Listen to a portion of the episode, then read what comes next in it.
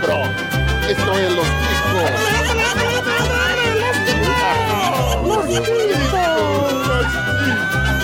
Que passa, ticos?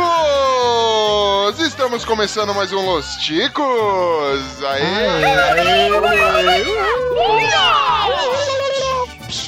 podcast mais improvisado do mundo. Estou falando aqui da minha cozinha, sou o Ucho e eu tenho a arte de destruir qualquer coisa. Que merda. Estamos falando aqui diretamente com ele, nosso gordinho sexy, o Pino! Ohio, senhores! Ó, oh, mandando até um, um diaporonga aí para o negócio ficar certo.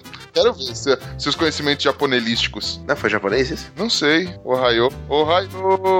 É, não, é português. É Ohio que o parta. Meu Deus. Também contamos com a presença dele diretamente do mundo de, trás do arco-íris, o Glomer! Fala, seus cabeças de abacaxi. Meia lua pra trás e B é tudo que eu sei sobre artes marciais. Até que Tugen. Não precisa de mais nada. Talvez o Horyuken. E hoje também contamos com a presença ilustre dele, diretamente do Focoff, Humberto! Que os. É isso. Nossa, pegou fogo com esses isqueiros aí.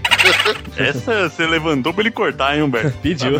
Tá, tá bom então, né? Também contamos com a honorável presença dele diretamente do Omega Cast, o Cláudio Dragão Dourado. Ore Kakui Nshinda. Saúde. Amém. Ele contou de uma a quatro Deus em japonês. Infelizmente também contamos com a presença dele, o Esteban. A única arte marcial que eu pratico é o É verdade. Faz sentido. Boa. E também temos ele, que é faixa preta em Saikyodo, Bonilha. Tira casaco. Solta casaco. Pega casaco. Solta casaco de novo. Você tá andando muito de São Paulo, hein, cara? Tá, tá- tá demais esse negócio aí, velho. É, a única coisa que, ele- que o Bonilha teve com o casaco é ele agasalhar o croquete só. Nossa. Foi muito casaco. Põe e coloca mais. Cabe mais. Põe mais dentro do casaco. Só isso que o Bonilha faz. Muito bem, nação ticana, e hoje nós vamos falar de um tema, um honorável tema, não é? Nós vamos falar de um tema que envolve disciplina, envolve concentração, envolve tudo que a gente não tem nessa porcaria desse podcast. Nós vamos falar sobre artes marciais. Veja Sensacional, Liu Kang. E você, querido ouvinte, se gostou desse tema ou quer dar alguma sugestão de outro tema, não deixe de entrar no nosso site, que é o podcastlosticos.com.br. Vai lá, deixe sua sugestão de tema ou o que você quiser. Ou então mande-nos por e-mail. Glomer, qual que é nosso e-mail? Contato arroba podcastlosticos.com.br Ou a honorável Cabeça Santa. Muito bom. Ou então procure a gente lá nas redes sociais, é só procurar por podcast Los Ticos que você vai encontrar todo mundo. Agora sim, honorável Bonilha. Segue o jogo.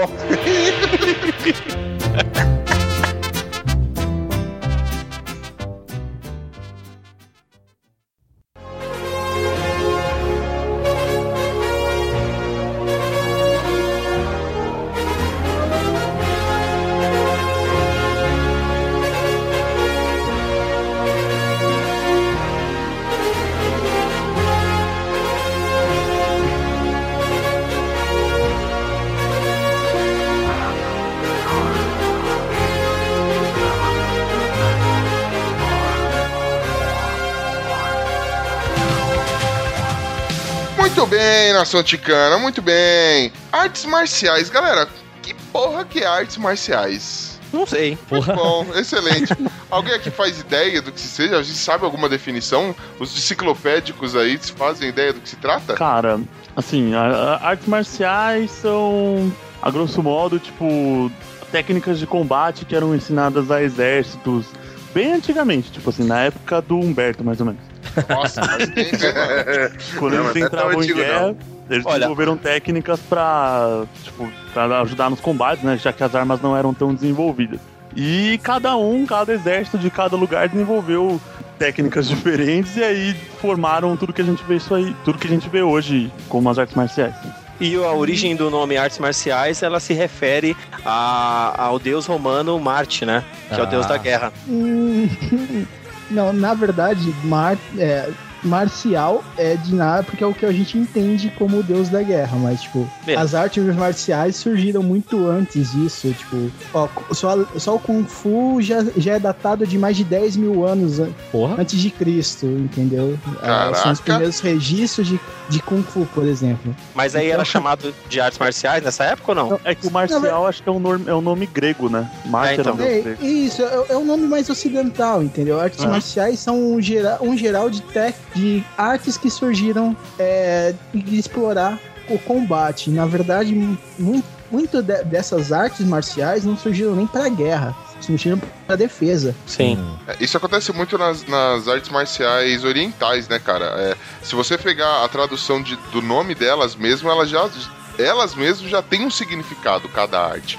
Não é, por exemplo, um treinamento de combate é, propriamente dito, certo, Claudio? Sim, sim. Na verdade, muitas das as artes marciais mais em si, elas têm muita filosofia, entendeu? Muitas delas, ou você se aperfeiçoa para se defender, para proteger alguém e para não precisar lutar, porque elas envolvem tanto a mente quanto o corpo, entendeu?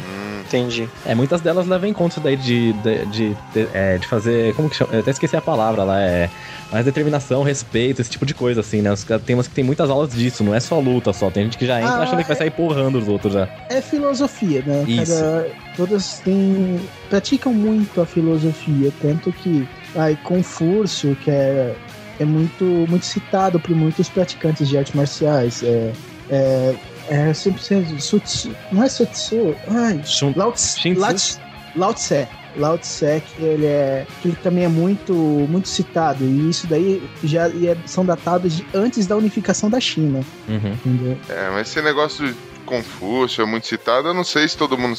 Tipo, ninguém sabe ao certo, né? Porque é muito Confúcio isso, né, mano? É. Por isso que essa história é tão confusa, assim, né? Puta que É. pariu. Eu lutando, eu luto de acordo com o Confúcio. É que eu fico confuso, eu não sei se eu fujo, eu não sei se eu bato, eu não sei se eu choro. É o famoso. Fujitsu, cara. Você dá a primeira e sai correndo. Fujitsu. Já fui bom é- nisso, hein? Hoje em dia eu corro muito devagar. Dá primeiro Ou e sai correndo, correndo, né? costuma dizer como golpe, né? Da... Isso aí, mas... É, hoje Não. em dia você dá a primeira e sai rolando, rapaz. Não, o Pino dá primeiro e sai andando quando ele faz o troca troca, ele é esperto. O Fujitsu tem diversas Tem, né? aplicações. Ele dá primeiro e paga o motel. Deixa o motel pago, né? Sensacional. Mas galera, qual é a necessidade? Você sabe por que, que, que o ser humano inventou? Falou, meu, e se eu pegasse e desenvolvesse um estilo pra poder sentar porrada nos outros? Ou poder desenvolver o meu, meu ki, ou. Eu, eu sei que, que tem o lance da filosofia, mas ela ser aplicada em combate é muito útil, né? Por quê? Hum, Acho que técnicas de combate é um negócio elementar que o ser humano fosse desenvolver em algum ponto, pô. Porque o nosso corpo é feito pra lutar. Hã? O seu? Porque o seu corpo não é feito pra lutar nada, não. O seu corpo, no máximo, foi feito pra boiar. Ó, cara, a maior que a luta que a gente tem de acordar cedo todo dia, pegar transporte público, nosso corpo não foi feito pra isso. Já, já, a gente já sabe disso já. O corpo do Pino vem lutando já há uns 20 anos contra o colesterol. Lutando pra não ter um Contra a infarte, né? aí, né, mano? Vocês estão falando mesmo. Cadê Nossa. Aí, porra. Acho que tá Não, mas assim, é, eu tava fazendo uma pesquisa onde reside toda a informação deste mundo, que é conhecida também como internet, vulgo Wikipedia. E lá eles estavam comentando, né? ele- Eles tinham uma matéria, um dos artigos, não só na Wikipedia, é, na Wikipedia, eles falavam que era o seguinte: é, conforme o homem foi desenvolvendo técnicas para para ficar no lugar, aí veio a agricultura e tudo mais, ele começou a guardar alimentos e aí você inicia aquela parte de se eu planto alguma coisa, eu vou lá e troco, sei lá, o, o, o que eu planto por, por carne, esse tipo de coisa. As pessoas foram criando coisas para acumular e conforme você acumula, o homem quer ter mais. Quanto mais você tem, mais você quer ter. E aí isso aumenta a ambição. E aí quando você tem bens e muita ambição, você tem que proteger ele. Um dos motivos de você criar justamente é esse. Você, é, você começa a capacitar pessoas para defender ou se capacitar para defender o que é teu. Veja só. E uma correlação com isso é que o pessoal começou a plantar, plantar, plantar e depois plantou a mão na cara dos outros. Daí surgiu a arte marcial. Claro, claro. Que pariu. Como é que chegamos a isso, gente? Cientificamente foi exatamente assim, claro, claro. Sim, a origens. Não, é- depende, porque muitas artes marciais, muitos estilos até de Kung Fu, eles surgiram para melhorar a postura dos monges em templos. Tantos que tem, não lembro qual templo, acho que é o Siddhartha na China, onde que o monge veio da Índia e viu que os monges não estavam conseguindo meditar muito tempo. E ele começou a criar séries de exercícios Hum. para melhorar a condição física desses monges. E nisso ele foi evoluindo, os, os templos precisam de defesa também, né? Porque ladrões sempre vêm. E isso daí foi evoluindo para uma arte marcial, entendeu? O cara falou: e se a gente pegasse esse Tai Chi Chuan maroto e colocasse velocidade nele? Oh, quebramos madeira! Tragam mais telhas. Né? É, deu na telha, falou, vamos lá. Boa. Meu Deus do céu. É, Essa tem que dar o braço a torcer, até gostei. Ô, mas se quem quiser, cara, tem um documentário, acho que tem até no YouTube, ele é antigo, mas é muito bom, chamado Kung Fu Corpo, Mente e Alma. Entendeu? Ele, é, a última vez que eu vi, ele tá no, no, no YouTube. E ele é muito legal, cara. Eu assisti ele em fita cassete em, em início de 2000, tá ligado? 1900, cacete. minha avó gostosa, né? O negócio velho mesmo. Ah, então o link no post aí pra quem quiser, a gente vai deixar o vídeo aí disponível pra todo mundo.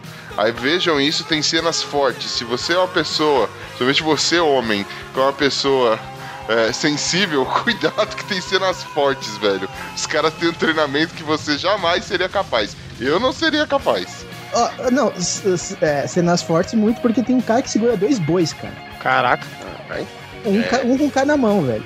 Tem um cara dando picuda no saco do outro. Não dá pra ser mais que isso, mano. Pô, você tá procurando técnicas anticoncepcionais, tá aí a dica. Castração Não, o generalizada. treinado é quem tá tomando chute, você não tá entendendo. O, o, o cara bom, o foco é quem tá tomando chute, não quem tá dando chute. A técnica é de aguentar tomar chute, não de, tom, de dar chute. E eu aposto que se tivesse uma menininha passando ali, ele ainda ia dar conta dela. Você é louco, mano. Pode ver que tem a versão 3x aí desse filme aí que vocês vão ver. Triple Ele X. toma o chute e corre pra, pra tomar um alivio ali. Tem a versão 3x e tem lá no Kid de Bengala, que ele é o único cara que chuta com as duas pernas no chão, né? Só na, na região pélvica, só. Uh, Só na sarrada voadora. sarrada, mano. Sarrada dele deve dividir montanhas, né, velho? O Kid Bengala luta igual o Donatello ali, cara. Ele pega a arma igual do Donatello e dá nos caras, velho. O Ele, problema é que a dele é natural. Ele, ele dá o Tecturugen com os. Ele dá Tecturugen em helicóptero, né?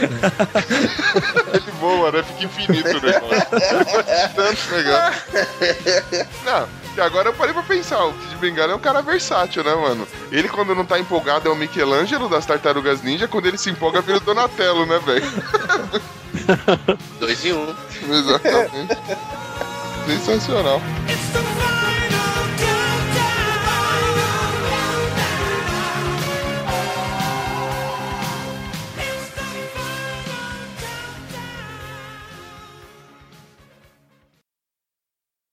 I said, empty your mind.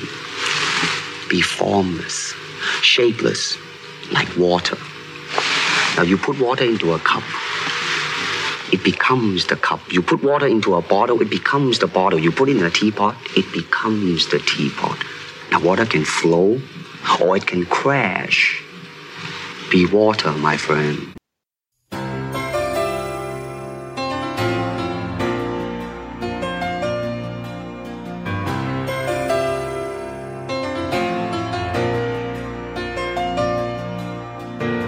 Assim, galera, vocês têm experiência com artes marciais? Alguém já praticou? É praticante de artes marciais? Eu E isso? O Então que que você faz? pratico. Eu faço jiu-jitsu. E... Arte suave. Eita! Aí Eita, sim. É, tem o Raul Jiu-Jitsu, né? Que é aquele que ele dá aquele pulinho e dá um chute no cara. Não, cara. Vamos aplaudir! Vamos aplaudir! Pega Oh, seu banquinho e sai de mansinho, porque essa foi foda. É, siga, desculpa. Acho que eu entendi essa. Depois você escuta quando o episódio sair. É, ele vai colocar na edição. E artes marciais? Quem mais? O Betinho já fez jiu-jitsu. Cláudio é, é nosso menino ninja, né? É, sou. Até o momento ninguém revogou, sou faixa preta em Kung Fu. Toma aí, ó. Ninguém revogou, é ótimo. Cuidado, aqui no Brasil, cara, os pessoal é, é tirado do cargo aí hora ou outra, depois volta, ninguém nunca, se, É, nunca aí sabe. vai começar a história. Não, vai ter golpe. Se- ó, Aí, não vai, aí você não vai dar golpe mais ninguém se tirar só se revogar. ó. Tirar sua faixa não vai ter golpe, cara. não, não, se fosse faixa vermelha vermelho eu me preocuparia, mas o preto tá de boa. Boa. Faixa Ah, entendi a piada. Olha, eu consegui fazer uma que o Pino entende. É, Você tô me viu? sentindo retardado. Aqui não, negócio Já pode, dar aula, já pode dar aula na PAI já. já é algo simples, não é algo simples mesmo, não. Mas vem cá, é, de- há quanto tempo você pratica isso já, Cláudio? Eu pratiquei durante quase 10 anos. Fui, treinei muito, fui campeão várias, algumas vezes em campeonatos. Cheguei a dar aula, um pouquinho só, mas cheguei a dar aula. E tive que parar por causa dessa vida louca: trabalho, faculdade, e namoro e etc. Vida né? social e essas coisas, né? Vida social, o que, que é isso? Pra que você não precisa disso não? Desapega, né, mano? É de comer? Não. Se você tá, se você tá em tudo isso, comer é uma coisa que você não faz há muito tempo já, meu filho. Exato. Cara, quem mais? Pino? Pino também praticou jiu-jitsu, não foi? Eu pratico ainda, eu sou faixa azul de jiu-jitsu no momento Cê- que eu cê tô o quê? recuperando de uma Você é o quê? Eu sou faixa azul, cara, de jiu-jitsu, já há uns 30 anos lá. Só que não no momento que eu tô me recuperando de uma lesão, né? Tô fazendo um treino pra recuperar o condicionamento. A lesão Oh. foi no cérebro. Não. não, essa daí já nasceu. Tem pichado de fábrica isso aí, mano. Efeito de fábrica. Lesado ele sempre já foi, já. É, a parte Ah, tá. Não, só pra entender a parte. é, é culpa da mamãe e do papai. E do médico escorregou, deixou cair. Só deu tempo de pôr o pé no ralo pra você não escorrer, né, velho? O pior foi isso, ele foi escorrendo, pegou na cabeça, eu fui, fui girando e de cabeça no chão. Daí. Eu não fiquei não, né, bichão? Pior que o dia que o, que o Pino quebrou a perna no Gil, foi muito engraçado. A gente tava gravando. Foi muito. Foi muito engraçado mostrar a parceria. Hoje a gente rindo, entendeu? Ah, no dia também, mas tudo bem. Eu não cheguei nessa parte da, da superação. É porque assim, a gente tava gravando e ele atrasado, e esperando o Pino, e cadê o Pino? Nada do Pino e tal. E a gente xingou tanto o moleque de tudo quanto é nome. Ele não avisou, não fez nada. Não avisou, aí depois, ô, mano, tô no hospital aqui, quebrei a perna. Aí ficou aquele peso na consciência, pô. Chama o remorso aí, velho. E se for o peso do pino, tá complicado, né, cara? A consciência foi, cara. Foi meu próprio preso que quebrou. Ah, não entendi agora. Nossa. Eu lembro como se fosse ontem, falando, mano, é bom esse filho da puta ter um bom motivo pra não vir. Aí veio no WhatsApp, tá aí um bom motivo, né? Nossa, chocou todo mundo, velho. Não Cê é deixamos de louco. fazer piada, mas, mas ficamos chocados. Foi intenso. Quem mais? O Glomer? O Glomer, tem... o Glomer também lutou. Eu, eu não cheguei a fazer luta, né? Eu pratiquei, eu fiz karatê, mas bem pouquinho mesmo. Só uns oito meses, acho. Quando eu era que quebrou madeira com a testa. Opa! Mas não precisava nem de treinamento, né, velho? Mano, ele Bem- uma floresta pra essa testa. Mas ele não era muito por isso, não, que é tanta enxada até hoje, né? Que mancada. Aí eu pratico, ainda pratico Muay Thai, mas bem, tipo assim, trabalho e faculdade ainda me- não, não me deixam praticar muito bem, não. Eu comecei faz seis anos. Só Mas, estou tipo, matriculado, né? É, estou matriculado. Mas eu. Comecei há três anos, mas não tenho 30 aulas. Né? Eu comecei há seis anos, mas se juntar dá dois. e se for pra traduzir em ritmo, um ano. É, ele- é faixa amarela, mas não porque é faixa amarela, porque a faixa é branca, mas tá guardada há tanto tempo que amarelou. Amarela. Quer dizer, você não treina, você financia uma academia de Muay Thai que existe aí. Faço doações pra uma academia. Excelente. Patreon. Acho que o boxe foi o que eu fiquei mais tempo. O boxe eu fiquei acho que dois anos e meio, três anos. Porra. E também faltou perder peso pra lutar, né? Mas. Tá, mas é, foi a que eu, é, a, é a arte que eu mais gosto É. de, de acompanhar e tal. Ô, boxe. Pera aí, você não tinha é, peso pra ser classificado em peso pesado? Café, bicho. Em peso pesado, não. Em super pesado eu tinha. Fez eu queria lutar- mastodonte. Eu não queria lutar com outro super pesado. o pino, velho. É, o super pesado é assim, de. Se eu não me engano. 95 pra cima. É 95, né? É 90,6. 90 quilos e 600 gramas pra cima. Isso. Cara, então assim, se você tem 90,6, você vai lutar com o cara de 90,6 até o cara de 150, entendeu? Ou se tiver mais. Bem-vindo ao meu clube, velho. Isso não é nada. É doído, rapaz, o treino. Então, mas eu não curto muito o seu clube, entendeu? Por isso que eu não lutei. Achei seu clube meio violento pra mim, Eu né? treinava os caras super pesados, não era legal. Não é o clube da luta, é o clube da surra mesmo, que só vai apanhar só. Ah, de- depende, cara. Num campeonato é que eu piercing num cara, velho. Piercing? Piercing Onde o cara Caralho. tinha piercing? no olho. Ah, Mas o cara não tirou o piercing pra lutar, É velho? louco, meu. Não, é pior que uma história engraçada, que eu acho que o primeiro campeonato que eu fui. Uma história engraçada, você mutilou. Ah, vamos lá.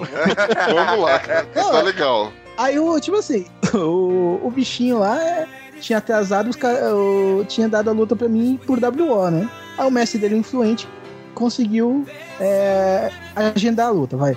Conseguiu reverter a decisão. E o carinha foi lá, chegou no perto do campo lá, o, entrando no, no ringue. O mestre dele falou: Ih, você não vai tirar o piercing, não? Ele olhou pra mim de cima a baixo. Esse aí, esse aí eu acabo em dois minutos. Louco. Mas Aí- tipo, o regulamento permitia, tipo, É, não, permitia. Combate Tinha juiz, velho? tinha. Ele, ele, ele pôs o negócio e ninguém viu. Caralho, tu merece, hein? E aí? Aí ele entrou, deu, deu dois segundos, você matou o cara? Ah, o cara entrou no ringue, foi começar a bater, eu esquivei e come, desci, comecei a descer cacete na cara dele. E o cara era mais alto que eu, velho. Mano, só o soco pra cima, velho. E, e fui dando soco, tipo assim, pra ele cruzar o ringue, tá ligado? E ele não conseguiu dar um soquinho em mim depois disso. Porra, mano, mas aí como é que é? Você arrancou o piercing, foi, foi de imediato e aí começou a escorrer o melado? Como é que é? É, não. A gente, quer detalhe, a gente quer detalhe da parte que dá audiência, mano. A gente quer ver sangue, cara. Quer Não. cidade alerta. Eu eu comecei a bater nele, a luta não durou um minuto, mas fui eu que joguei ele pra fora do ringue três vezes na porrada, entendeu? Eu nem tive que empurrar nem nada, foi soco, ele foi um pra trás, soco um pra trás, soco um pra trás, soco um pra trás, saiu do ringue três vezes, eu ganhei a luta, quando ele tirou o piercing tava grudado no negócio. Ah, Mas Nossa. saiu encravado, caraca, mano. Deu, deu, deu micro aflição agora. e, e só, e só aquela lista vermelha no, na cara do bicho, Um velho. supercílio lá, É. sangrando. Eu acho que ele aprendeu. Você, você fez alguma. Deu, deu, falou alguma coisa? Tipo, e aí, otário, toma aí dois minutos, não sei o quê. Precisava? Não, mas pior que ele não, tipo assim, eu não tava ouvindo isso daí, eu tava dentro do ringue já, que eu ouvi os colegas meus. Olha. E eles me contaram isso depois, velho. Depois que eu acabei com o cara, velho. Aí eu comecei a dar risada. Toma aí, trouxa. Li- Literalmente acabou com você em dois minutos. Você ficou cansado, né? Ele ficou sem piercing. Teve que tomar água uma meia hora, né, velho? De tamanha É, tristeza. Ô, Você tá ligado que ele ficou com tanta vergonha que não foi buscar o. Porque ele ficou em terceiro, né? Esse campeonato eu ganhei. O outro maluco ficou em segundo. E ele nem apareceu pra pegar a medalha, cara. De terceiro lugar. Trouxa. É orgulhinho. Devia estar no hospital, velho, tomando ponto na cara, velho. Fala que o cara é orgulhoso. Ou até foi, você que não reconheceu. Tá parecendo um slot, né? Lógico que Não, ele- Olha. Ele, ele apareceu depois que eu saí do ringue, né? Justo. Brunão, cê, Esteban, você já, já fez alguma arte marcial, alguma coisa? Não, só apanho da vida só. Nem, eu, só, eu, só tô- eu não sei o que eu tô gravando aqui, porque eu só apanho. Só. Bom, Tá aqui pra fazer trocadilho, pô. Só isso. Mas, só mas o saco de pancada também é um item importante da arte marcial. É, sou sparring. Você até bate na vida de vez em quando, mas é um efeito pêndulo, né? Ela vai, volta, bum, devastando tudo. É isso mesmo. Não, não. Quando você bate na vida, o pêndulo vem com espinhos. Por aí. E você, Ucho? Não bata na vida. cara, eu já fiz bastante artes marciais nessa vida. Logicamente, se eu já fiz muita coisa, um pouquinho de tudo, eu sou que nem pato. Faço um pouco de tudo, mas nenhum eu faço direito, né? É um animal tanto aquático quanto gramático. é- é- né? essa visão de vida que me passou foi o Glomer, né? A última vez que a gente saiu. Exatamente. Ah, mano, já fiz de tudo então você faz porra nenhuma direito, né? É verdade. Sabe que do jeito que você tá falando é verdade mesmo. Faz sentido. Faz sentido, faz sentido. Olhando desse jeito, É, né? Ol- olhando por aí, realmente. Cara, eu já fiz. Vamos lá, que a lista é grande, mano. Eu já fiz capoeira, já fiz judô, já fiz. Pera aí que eu tô imaginando você fazendo capoeira. Parece o Malmôndega brincando com rachi. Ridículo você, Pina, ridículo. Não, ne- Nem sempre tive esse, esse formato meio arredondado, tá, meu jovem? Ah, não. De, ca- de, de capoeira. Ele caía, a poeira subia. Tá que pariu, programa longo, viu? Cara, já fiz Rapkido, e isso eu fiz com o Bonilha, hein, mano? Bonilha Ai, meu Deus. lá. Artista marcial, Bonilha, velho. Nossa, só que não. Já fiz boxe, já fiz Muay Thai. E aí eu tinha um esquema lá, eu tinha um primo, aí ele conseguiu um espaço, a prefeitura cedeu, e a gente fazia uma parada estilo clube da luta. Então tinha noção de MMA, entendeu? Tinha, era um mix de artes marciais que a gente tinha lá e no final era desculpa pra todo mundo se pegar na porrada. Só que assim, o que eu, que eu fiz por mais tempo foi o boxe, cara, que eu fiz quase quatro anos e fiz três anos e alguma coisinha, né? Ia seguir carreira, mas aí eu contundi, né? Ia seguir carreira, ia estrear no, no campeonato amador. Seguir carreira é demais, né? E só que eu zoei o ombro, cara. Aí hoje eu não jogo nem xa- xadrez. Deixa eu só te dizer, não, não devia se chamar amador, devia se chamar odiador, porque você senta a mão no cara, não tem sentido nenhum. Mas o cara é amador, porque ele vai sentir muita dor. Ele ama aquilo, Boa, né? Pina. Yes! A gente, a gente lutava com a roupa toda de couro, super sexy, cara. Era legal. A gente ama a dor. Então, com coleira, uns bagulhos de cavalo na boca. Sensacional. Mad Max? É Mad Max, quase isso. É, cara, bagulho de cavalo na boca foi complicado, hein? E, mano, que- Coisa de cavalo na boca? Cara, os caras são agressivos. nós amamos os animais. Garganta profunda, né, velho? Zoófilo? Não, disse que era um bagulho de cavalo. No máximo você pode falar que eu fumava maconha com esterco. Vamos lá. Vamos lá. Bonilha, você além do, do, do Rapido, chegou a fazer mais alguma coisa, cara? Ah, quando eu era mais, mais novo, assim, adolescente, eu acompanhei uns amigos meus, os gêmeos lá da, da rua de baixo de casa, que eles iam pro jiu-jitsu. E aí eu comecei a ir de curioso pra assistir. Aí o professor falou, o mestre, né? "Fa- Faz uma aula aí. Eu comecei a fazer uma aula, duas. Quando eu vi, eu tava quase um mês fazendo de graça e a dona da academia me expulsou. Cara, é da nobre arte de calote, né, velho? Não, eu era moleque, pô, eu não tinha como pagar. Eu tava indo porque os caras gostou de mim. Mas eu só apanhava. Eles, eles me usavam pra aplicar golpes, assim, pra ser sparring. Pera aí. Ah, você dá, faz a chave assim, vem aqui. Aí me trazia, me dobrava. É, no Rapido que eu fiz com você não foi muito diferente, não. O Saboninho sempre me pegava lá pra aplicar as torção, pra me bater, como exemplo. E eu achando que eu tava ajudando em alguma coisa, né?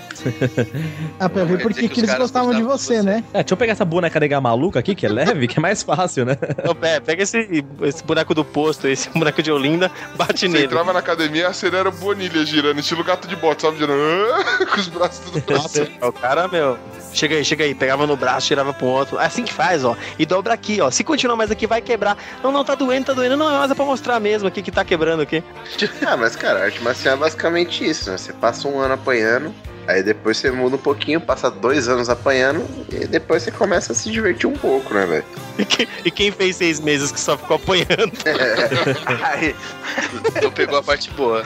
é, a, a parte ruim você se divertiu. Não, mas o, o- mestre lá, o Saboni, no caso, a arte coreana, o professor, o instrutor lá chama Saboni. O Saboni era sangue ruim, velho. Ele gostava de judiar, velho. Ele pegava, não, vem cá. Ele, ele sempre pegava o cara que tava com a maior cara de sofrência, assim. E esse era o cara que ia apanhar a aula toda, velho. Geralmente era o Bonilha. É porque o, o cara com menos habilidade, mais duro. Eu nunca consegui dar uma estrelinha na minha vida. Não sei porque eu fui me enfiar pra, pra, pra lutar arte marcial. Eu lembro até hoje, quando ele pediu pra gente fazer um golpe de queda, que a gente tinha que pular, sabe? Dar tipo um mortalzinho pra frente. E eu me dei uma autojoelhada no nariz. Estourei meu nariz sozinho. Pular. Bati o joelho no meu próprio nariz, caí do outro lado, mas na vergonha de não mostrar pra aquela galerinha que eu tinha me fudido, saí andando com a cara empinada, mas quando eu cheguei perto do banheiro, botei a mão, tava sangrando meu nariz. Tinha estourado o nariz, fiquei com, com a, a marca até hoje no meu nariz. Nossa, Cara, mano. então o mestre, o professor não era ruim, ele tava te segurando pra você não se machucar, né? Sozinho. Deixa eu usar esse moleque como exemplo, que se eu deixar ele sozinho fazendo exercício, eu vou perder um aluno.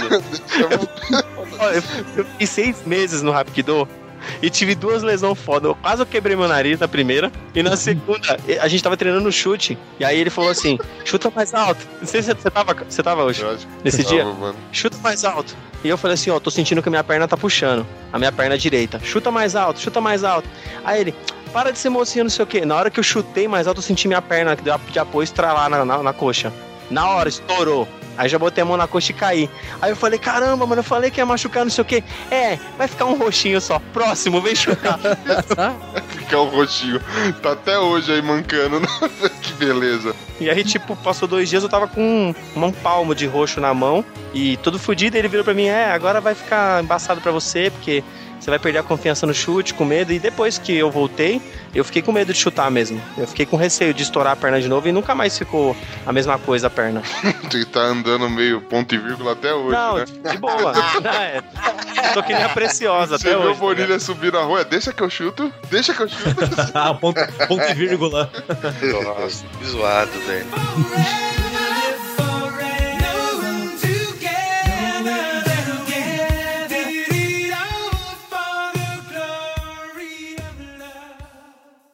I said, empty your mind. Be formless, shapeless, like water. Now you put water into a cup. It becomes the cup. You put water into a bottle, it becomes the bottle. You put it in a teapot, it becomes the teapot. Now water can flow or it can crash. Be water, my friend.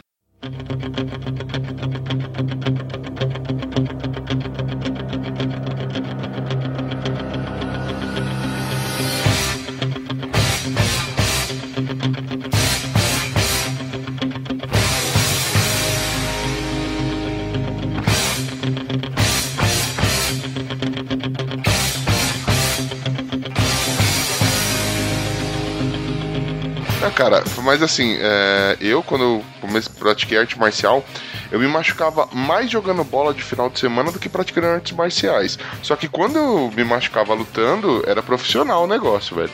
Eu lembro uma vez que eu tava fazendo sparring com um cara, e aí você sempre tem um amiguinho que você se identifica na, quando você faz alguma arte marcial, né? E, geralmente é o cara lá com, tipo, me- mais ou menos o mesmo nível de luta que você. No, no meu caso, o cara era a mesma altura, praticamente o mesmo peso. Aí era meu amiguinho de fazer sparring, né? No boxe. Aí a gente tinha toda semana, né? O, geralmente o último dia de treino, a gente falava, mano, vamos fazer aí cinco rounds sem perder amizade? Cinco rounds sem perder amizade. Subia, mano, e ia pra porrada. Só que essa brincadeira de clubinho da luta, obviamente ia terminar mal um dia, né? Pois terminou pra mim, velho. Porque eu, sem querer, esse cara me deu uma pancada no rim, velho. Na hora, com o corpo quente, você nem sente muito. Mas depois, parceiro, além da dor excruciante, mano, confesso que escorreram. Mijou sangue três dias. Mano, escorreram lágrimas masculinas quando eu mijei sangue, velho. eu fiquei bastante chateado. Ainda bem que eu não tive nada, afinal não fui no médico, então não teve diagnóstico. Isso aí. Como Só uns É, eu- 10 anos de vida a menos, mano. até ganhar. É, é, é, não, melhor assim, né? Quem procura acha, né? Exatamente. Exatamente. Se o médico não falou que eu tenho alguma coisa, eu não tenho nada. Eu, eu, eu tô aqui todo entrevado, sentindo cotovelo, joelho, tornozelo, tudo, tudo que é junta do corpo, tô sentindo. Mas você acha que eu vou ver? Ou nada. Jamais. Não, é melhor juntar treinar. tudo e jogar fora, né? O cara vai te dar falsas verdades. É, isso aí, cada um inventa a sua própria verdade, né? A minha é a fraqueza saindo do corpo. Mentira. É dor mesmo. Podridão, idade. Vocês se machucam muito praticando artes marciais? Sim. Ah, eu sou tipo você, eu ch- machuco mais no futebol de fim de semana, machucava às vezes na musculação, na corrida, mas na arte marcial era só, lógico, tipo, no nariz sangrando, essas coisas assim, inchaço, coisa de trauma de pancada mesmo, mas Ah. lesão em articulação tal, nunca tive, tive essa é, sorte. mas é porque o seu- a sua arte marcial ela é de impacto, né? A minha é forçando todas as juntas e articulações do corpo, né? Então, o, Pino tá, tá de prova aí. É, é toda hora forçando a musculatura, forçando a junta, forçando as juntas, toda hora fazendo isso. E, cara, dói, pega. Pega pra caramba. Claudião, você é aqueles caras, tipo. Tem luta, porque eu, eu lembro de ter visto, né? Nos filmes. Quando os caras praticavam Kung Fu, rolava treinamento com armas, velho. Tipo, rola pra você ou bullshit isso aí, cara? Não rola. Eu treinei, deixa eu ver, bastão médio, num chaco, facão, espada. Calibre 12, Chinelo de mãe. espada, bastão. ba- Espada, Pedra, papel e tesoura. garrafa de 51, Esse eu Não. pratico. E bastão longo. Bastão longo e De lança. bengala. Lança, velho. Lança. Mas você- como é que era o treino? Era você, tipo, sozinho, ó, gente, afasta que o rapaz vai treinar. Ou, tipo, não, você e os amiguinhos tirando Não, fight. tinha, um- ti- tinha um grupo lá, a gente fazia as técnicas e fazia o cati, basicamente. Pra assim, pegar a arma mesmo e tinha alguns ensinamentos de cortar pedaço de madeira, cortar laranja, cortar. Fruit Ninja ele brincava. Mas e- muito esse é uma maneira de jogar, cara. Não, né? Quantos amiguinhos sobreviveram? T- Tiveram baixas? Tiveram baixas, tiveram altas, tiveram caras, tiveram muita gente. Hum, Erros foram cometidos. Ai, se tivesse a espada agora, me matava, velho. Ô, ô, Cláudio, deixa eu fazer Eu uma tenho pergunta. duas aqui que se eu te, quiser que eu te empreste. Cala a boca, rapaz. Isso aí. Faça esse favor pra nós. Não faz não. É. Ô, Cláudio, deixa eu fazer uma pergunta, cara. Curiosidade aqui. Ah, nesses treinamentos eh, que você vai treinar com facão, eh, com espada, ou até mesmo com a lança, é, os de treinamento e de apresentação, eles têm a afiação mesmo? E se você fizer alguma coisa errada, você se machuca? Alguém já se machucou? Cara, teve um. Não em apresentação, mas tipo, o filho do meu mestre uma vez, eh, ele tava na academia conversando depois do treino, e o irmão menor dele chutou uma bola. E a bola bateu numa lança que o meu mestre tinha acabado de comprar. Já tava novinha e tava afiada. A lança caiu na barriga dele. Eita. E tipo assim, ele, ele só não, não machucou mais porque ele, ele usou técnica de musculatura e travou o ferimento e ele não sangrou tanto. Mano. Isso que, isso que fez ele recuperar até mais rápido, mas mesmo assim, ele ficou quase um ano sem poder treinar Caraca. pesado e Nossa, ficou mais, algum, mais um ano de recuperação. Aí ele.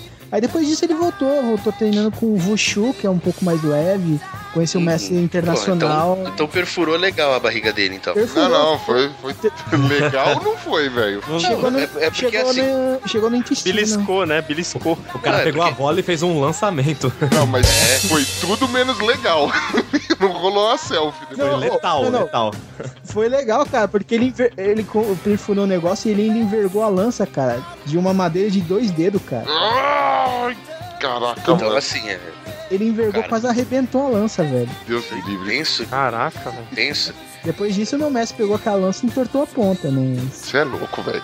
Caraca, você tá maluco. Mas é, é azar mesmo, né? A coisa tem que acontecer, né? É, Mano, mas você. mas em treinamento assim não, porque geralmente a gente tem técnica, a gente treina. te- Antes a gente treina a técnica sozinho, quando depois você pegou o aprimoramento com a arma, e também você não pega a arma quando você é muito iniciante, você vai pegar a arma quando você já é um pouco mais avançado. Então você não. Você já tem mais habilidade, assim, então você já tem mais noção quando você tá brigando com a arma.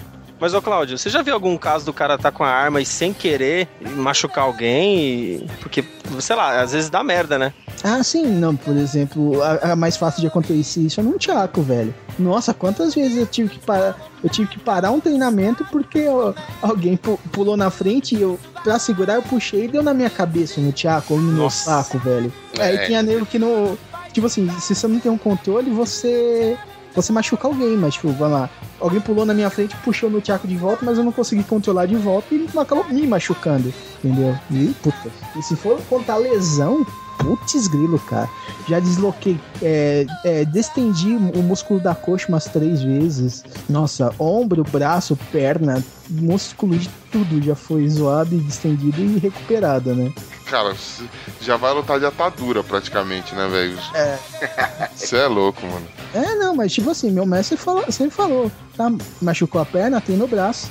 Machu- Nossa. machu- machucou o braço, tem na perna. Machucou os dois, tem no Joseph abdômen. Klimber. Tá na cadeira de roda inválido aí, ó. Essa boca aí você tá fazendo o quê, velho? Treina essa boca. E a pálpebra? Pô, dá pra parar uma bala na pálpebra, mano. Tá, tá. Claro que dá. Claro. O Mr. M fazia isso, velho, direto. Inclusive, crianças que estão ouvindo, atirem na própria cara. pra- Não, não, mas é bala sete belo. Não, não faz isso não. Tira na pálpebra do amiguinho. Na Isso. própria. Isso aí. Na pó, Mas antes vamos pra escolinha pra aprender a falar. no pó, no pó o amiguinho, né, filho? Não me corrige que eu sabe o que eu dizer. Pô, gente, agora eu lembrei aqui, que, gente, eu dei uma passada também pelo boxe e pelo Muay Thai também. Não durou muito porque realmente eu acho que jiu-jitsu é, é, é filosofia de vida pra mim. Mas eu dei uma passada também. né? Dos três catiripapos eu desisti do, do, do boxe. Foi, foi demais pra mim. Foram só três meses só e pra mim tá, tá, tá de bom tamanho já. Jogou a toalha. Jogaram pra mim, porque eu acho que não tinha condições. Então, le- legal que, tipo assim, você fala que isso é a filosofia do jiu-jitsu, cara. Mas muito, por muito tempo eu tive até pre- meio preconceito com galera do jiu-jitsu, cara. Porque. Um, porque tá tendo aquele negócio do Rio de Janeiro dos jujoteiros lá. E segundo, Ah, é? cara. Ah, mas aí não. tu- mas, não, segundo lugar, cara, porque eu conheci os caras que vieram ensinar jiu-jitsu na, na academia que eu treinava. Porque eu treinava basicamente em duas academias. A do meu mestre, que era na casa dele, e a uma academia que era perto da minha casa. E nessa tinha outras artes marciais. Tinha o, cara, o pessoal do jiu-jitsu. Cara, que tipo assim, dos 20 alunos, só um era um cara bacana. O resto era tudo babaca, velho. Nossa. Tudo babaca, velho. Ô, teve uma vez que ela, a dona da academia promoveu uma série de palestras sobre as artes marciais. Então, chamou todo mundo, a gente trouxe o- um professor de fora pra, pra palestrar e o pessoal da capoeira. A gente foi lá, chegou cedo. O pessoal do jiu-jitsu foi eh, o único que chegou tarde, chegou só na apresentação deles e foi embora. E, cara, e na apresentação deles, tipo, na- cara, eles fizeram questão de ofender as outras artes marciais, cara. Meu mestre, meu mestre falou, meu mestre tava um palmo dos caras. Falei, Mano, eu, tô, eu por pouco eu não, não fui derrubar esses moleques, velho. Existiu uma época aí muito complicada também, porque tiveram uns mestres meio, meio transfiados. Uhum. Isso eu tenho que assumir. Eu mesmo comecei Ah, a beleza. treinar. Não, eu mesmo comecei a treinar com um cara que era extremamente agressivo, que era o Ryan Gracie, da equipe Uhum. bis, Bisguila e tal. Só que. Você treinou Bicho, com o Ryan Grace? treinei. Caralho. Mas o. tipo de boa. Treinei. O cara É. morreu de besteira aí, tá ligado? É, ele, Besteira não, a de droga dele mesmo. É, Não é é de besteira, então. de droga. Então, E tinha um pessoal, isso eu assumo que realmente tinha esse pessoal babaca. Mas é. Hoje, pelo menos pelo que eu vejo hoje, assim, da forma como evoluiu e tal. ho- Hoje, assim, no, no próprio treino, eu sinto uma diferença muito grande pra época que eu treinava 10, 15 anos atrás, assim. Tem mais disciplina, né? É muita disciplina. Porque eu acho que o pessoal começou a se ligar que é- é uma arte muito agressiva. Então, se você não passa uma disciplina junto com 15 formas de quebrar um braço, você acaba criando um idiota, entendeu? Então, já faz um, um belo. te- Eu retomei depois da faculdade agora, né, depois que eu terminei a pós e tal, o treino. E quando eu, quando eu voltei, eu encontrei um esporte completamente diferente, assim. Um esporte bem mais tranquilo, com pessoas muito mais desenvolvidas e, e- e um sistema de disciplina muito semelhante até ao do judô. Sim. Então você você vê que todo final de aula os professores perfilam os alunos e conversam, tentam passar algum, al- alguns valores, entendeu? E, pô, eu já vi professor tipo, que perfila e fala, ó, aconteceu isso, isso, isso na cidade esse fim de semana, vamos evitar de dirigir bêbado, não sei o quê. Então você vê que, que, que começou a criar. Até porque o jiu-jitsu estava sendo taxado como uma arte marcial extremamente agressiva e de playboy idiota. Que o que tava acontecendo, entendeu? Então hoje tem um movimento, por exemplo, hoje eu, hoje eu faço a Grace Barra e, e tem uma turma de criança que deve ser umas 20 crianças assim treinando. E, e quando eu chego um pouco mais cedo eu consigo ver elas treinando. Então tem um monte de criança assim, e um monte de mãe assistindo, e um clima muito mais diferente O assim. esporte evoluiu, né, cara? Ah, não. Eu acho que as pessoas que praticam também evoluíram muito. então, O- Ah, cara, se você- também. Você nem, nem sempre você tem, às vezes, o mestre passando é, na fala esses valores, né? Tipo, às vezes você mesmo praticando o esporte, isso cria em você uma disciplina, te traz uma paz mesmo, assim. né? Então, não é- necessariamente a arte marcial. O esporte traz muito isso, né? Sim, mas, é, por exemplo, a arte marcial é basicamente o treino com a filosofia. E o tanto que o, o ninjitsu tem o, o. Não ninjitsu. O kendo tem o. O bushido, que é do, vem dos samurais. O, o, o kung fu tem a filosofia oriental. E várias outras. E eu achava, tipo assim, na época que eu achava esses caras do jiu-jitsu, eu achava que não tinha filosofia. Não, o jiu-jitsu tem o Bushido também. Também Então, vem samurai. O... Mas, por exemplo, o... eu achava que não tinha. Aí eu conheci, no colegial, eu conheci um cara que ele, ele, ele era gente boa e fazia jiu-jitsu, era quase professor já, era faixa marrom. Acho que ele tava uma antes da preta, se eu não me engano, na época. Isso, é uma tá preta e marrom. E a gente começou a conversar ali. E aí começou, aí eu falei, cara, então é a diferença, só o cara, esses caras babacas só tiveram um mau mestre. Entendeu? Exato. não, é exatamente isso. É porque Então, teve também esse, essa estourada do jiu-jitsu com, com o Vitor Belfort naquela época que, ele, que o UFC ainda era misturado e tal, que o pessoal viu que, que pô, o jiu-jitsu é uma arte legal e tal. Mas foi muito transviado. Se você for ver o, o Brasilian Jiu-Jitsu mesmo, o Hélio Gracie é muito daquela coisa do cara falando, ah, eu sou menor, mas eu posso subjugar um cara muito maior que eu usando a força dele contra ele mesmo, entendeu? Uhum, Então, é, é- sempre foi uma arte muito defensiva. uhum. De princípio, o Brasilian Jiu-Jitsu foi, ele foi transeado por uma época por, por um monte de playboy que gostava de brigar em balada. Teve uma época que era moda, né, cara? Você tinha tanto o pessoal do jiu-jitsu quanto o pessoal do Muay Thai. Eu lembro que tinha uma galera que pilhava, que falava que o Muay Thai que tem, tem que ter canela dura, aí os caras ficavam chutando tronco de árvore. Aí você pegava, tipo, um mestre sem noção. Isso, infelizmente, acontece até hoje em algum- algumas artes marciais, algumas academias. Você vê, tipo, o cara é, judiando dos próprios alunos pra falar, não, você tem que se calejar, você tem que ficar foda. Aí os caras, tipo, dando porrada na cabeça do- dos alunos. Isso daí foi um vídeo recente que eu vi, inclusive. Gente com essa mentalidade ainda tá por aí, velho. E assim, cara, tem. Você não é. É fácil de você achar vídeo de cara, tipo assim, um chutando a canela do outro e um quebrando a perna, tá ligado? Ah, é, Tipo, tranquilo. Isso existe muito, assim. É... então, e assim, quando você vai ver a competição hoje, meu, você tem, tem que usar proteção, é obrigatório. Tipo, tem um monte de, de coisa assim que, tipo assim, é, é- é um esporte, entendeu? Isso foi. O pessoal adotou realmente como um esporte, não como. Mas assim, o que eu enxergo eh, da história toda é dois pontos principais. Primeiro, a cultura também do, do- do brasileiro evoluiu com a questão da evolução tecnológica, né? Você tem mais acesso à informação, né? ninguém vai ser tão tapado. É, evoluiu o esporte, né? A arte marcial enquanto esporte também do jiu-jitsu é, evoluiu, mas tal qual a gente vê em alguns filmes até que é relatado, o Kung Fu, é, ele te- teve maus mestres também lá no, no Oriente, que era aquela pessoa que fazia o Kung Fu e saía batendo, fazia gangues e ia batendo na- nas pessoas, né? E aí tinha uma outra corrente que era pessoas que queriam fazer para o bem, né? Então sempre tem esse, esses dois lados dentro de uma arte marcial. Sim, O que aconteceu foi, que veio- proteger a vila, né? Proteger É. tempo, proteger... Exatamente. E aí o que, que veio acontecer aqui no Brasil? Ah, os Grace trouxeram e aprimoraram é, a técnica no Brasil, só que os moleques eram muito adolescentões. Tipo, ah, pô, cara, eu tenho que fazer alguma coisa pra aparecer pra rapaz. E. Porra, Paze. 1900, minha avó gostosa isso aí, né, mano? É. É.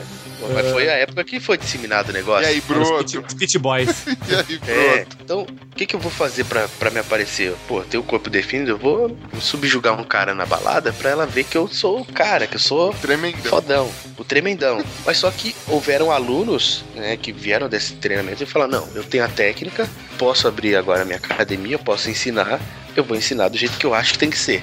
E vou estudar mais sobre o negócio. Então o cara pega, estuda, por exemplo, jiu-jitsu, ele tem um bushido e ele era usado pelos samurais quando eles perdiam as armas. Por quê? Eu tô de armadura.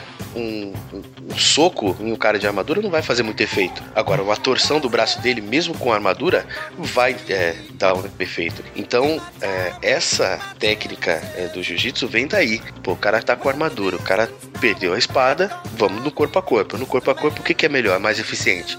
Torção, né? E no caso, né, a fratura. E não se conseguia isso com um golpe direto, com chute, com, com, com soco.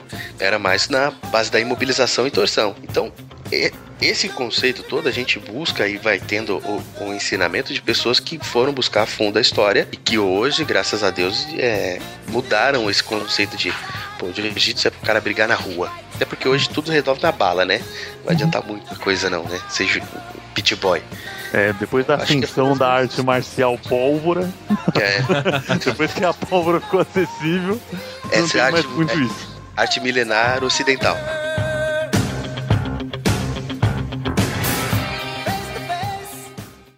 I said, empty your mind. Be formless, shapeless, like water. Now you put water into a cup, it becomes the cup. You put water into a bottle, it becomes the bottle. You put it in a teapot, it becomes the teapot. Now water can flow or it can crash. Be water, my friend.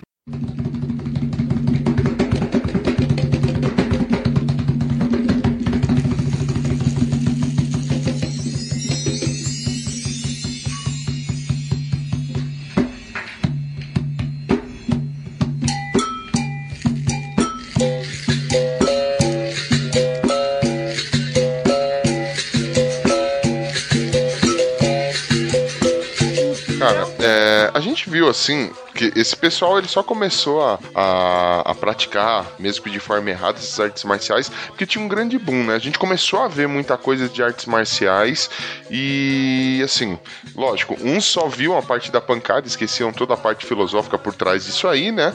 Toda a parte do, de disciplina, né? Mas enfim, a gente começou a ter acesso a, a, a isso, né? Seja, enfim, cinema e qualquer outra coisa, é, a gente via, né? Desde os dos telecats e tudo mais, a gente via muito artes marciais. E elas foram se popularizando, cara. A gente começou, acho que, primeiro, o grande popular aí, teve o boom do box, né?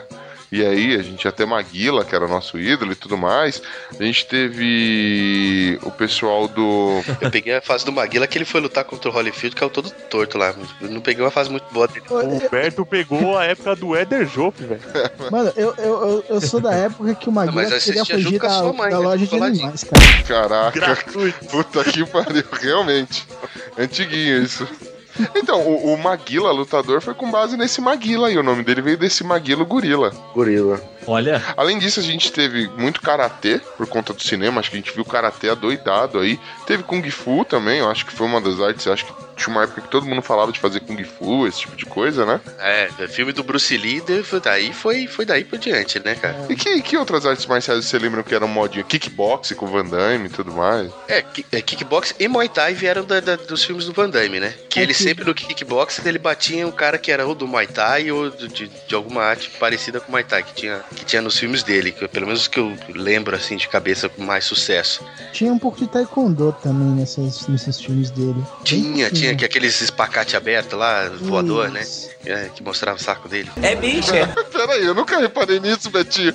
a primeira coisa que ele lembrou foi Ô, do louco. saco de... Lembrava o saco dele, que nojo. Como assim? O filme do Van Damme, o cara costuma lembrar de jogar do adversário jogando sal no olho. É, ele mas- cegão. O Humberto tem duas imagens do Van Damme. Essa e Não dele era nem frente. sal, cara. Era, era um comprimido, cara. Era um É, remédio. ele farelou e jogou no olho dele. É verdade. Verdade. remédio, jogou no olho dele, ele ficou com aquela cara que eu até hoje não sei que cara que é a melhor lá. cara, a melhor cena, a melhor interpretação. Aquela Verdade cara pura. de tocar uma corneta enquanto eu tô dormindo. Verdade pura.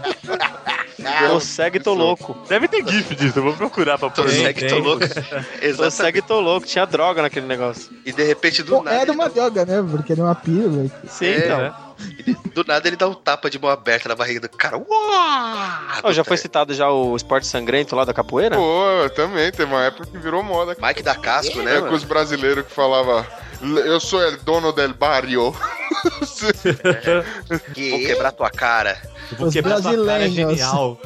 Vou quebrar tua cara no Bem-vindo à Selva também foi, foi fantástico, né? É, os caras repetiam isso mil vezes. Eu vou quebrar tua cara, meu, com uma cara de mal, sangue nos olhos.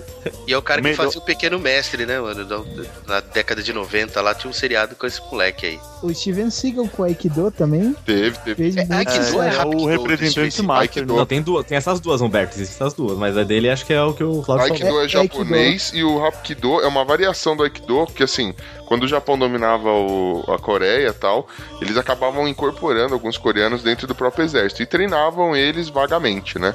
E só que eles fizeram, o Hapkido é uma arte totalmente adaptada. Além das torções do, do Aikido, ele tem os chutes do Taekwondo, né? E ainda tem treinamento com armas. E aí, quando, tipo assim, é, é- o treinamento com armas é aquele tipo de adaptação. Então você treina desde com um instrumento tipo uma caneta pra você, sei lá, conseguir cegar o cara. Ele é uma, é uma arte de combate de autodefesa, é uma arte militar mesmo. Então, ele não é, por exemplo, um esporte onde você sai vendo por aí, tipo, ele não vai ser um esporte olímpico. Pra isso você tem o taekwondo, sacou? Ah, entendi. Só que, assim, lógico, não é tão é, profundo quanto o, o, o Aikido, mas ele tem, é uma variação tão boa quanto, pelo menos ao meu ver. É porque o que eu via do Steven Seagal, cara, uma, a velocidade tremenda que ele usava pra poder fazer aquelas graças dele lá com, com as mãos, né?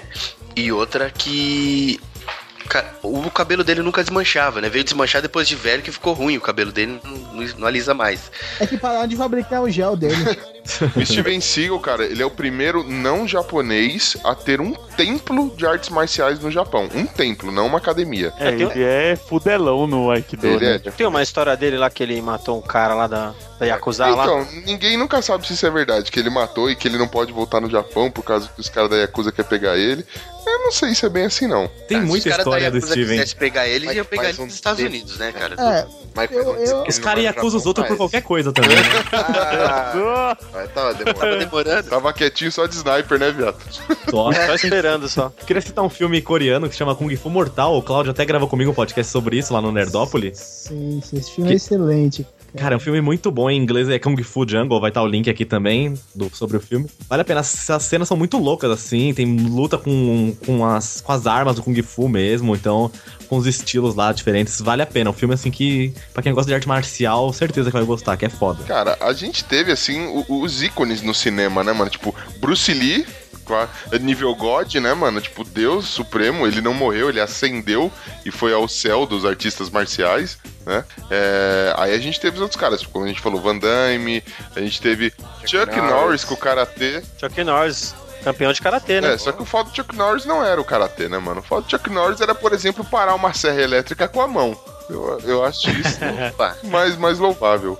O ferrado do Chuck Norris é do Chuck Norris. Exatamente, mano. Pô, pular de uma. eh, Explodindo tudo, ele pula de uma torre de bambu lá com uma explosão, cai lá em pé, tudo, tudo, tudo tranquilo, tudo numa boa. Resgata sozinho um batalhão, mata o 300 caras com uma baioneta, Destrói destrói, um país, mano. o país com uma, uma arma que tem 12 tiros, né? Que nunca acaba as balas. Eu não vi nunca ele Não recarregando. precisa, mano. E, e uma pergunta, e o bambu? E o bambu? Ah, e o bambu. É, E o, ba- esse, e o filme, bambu.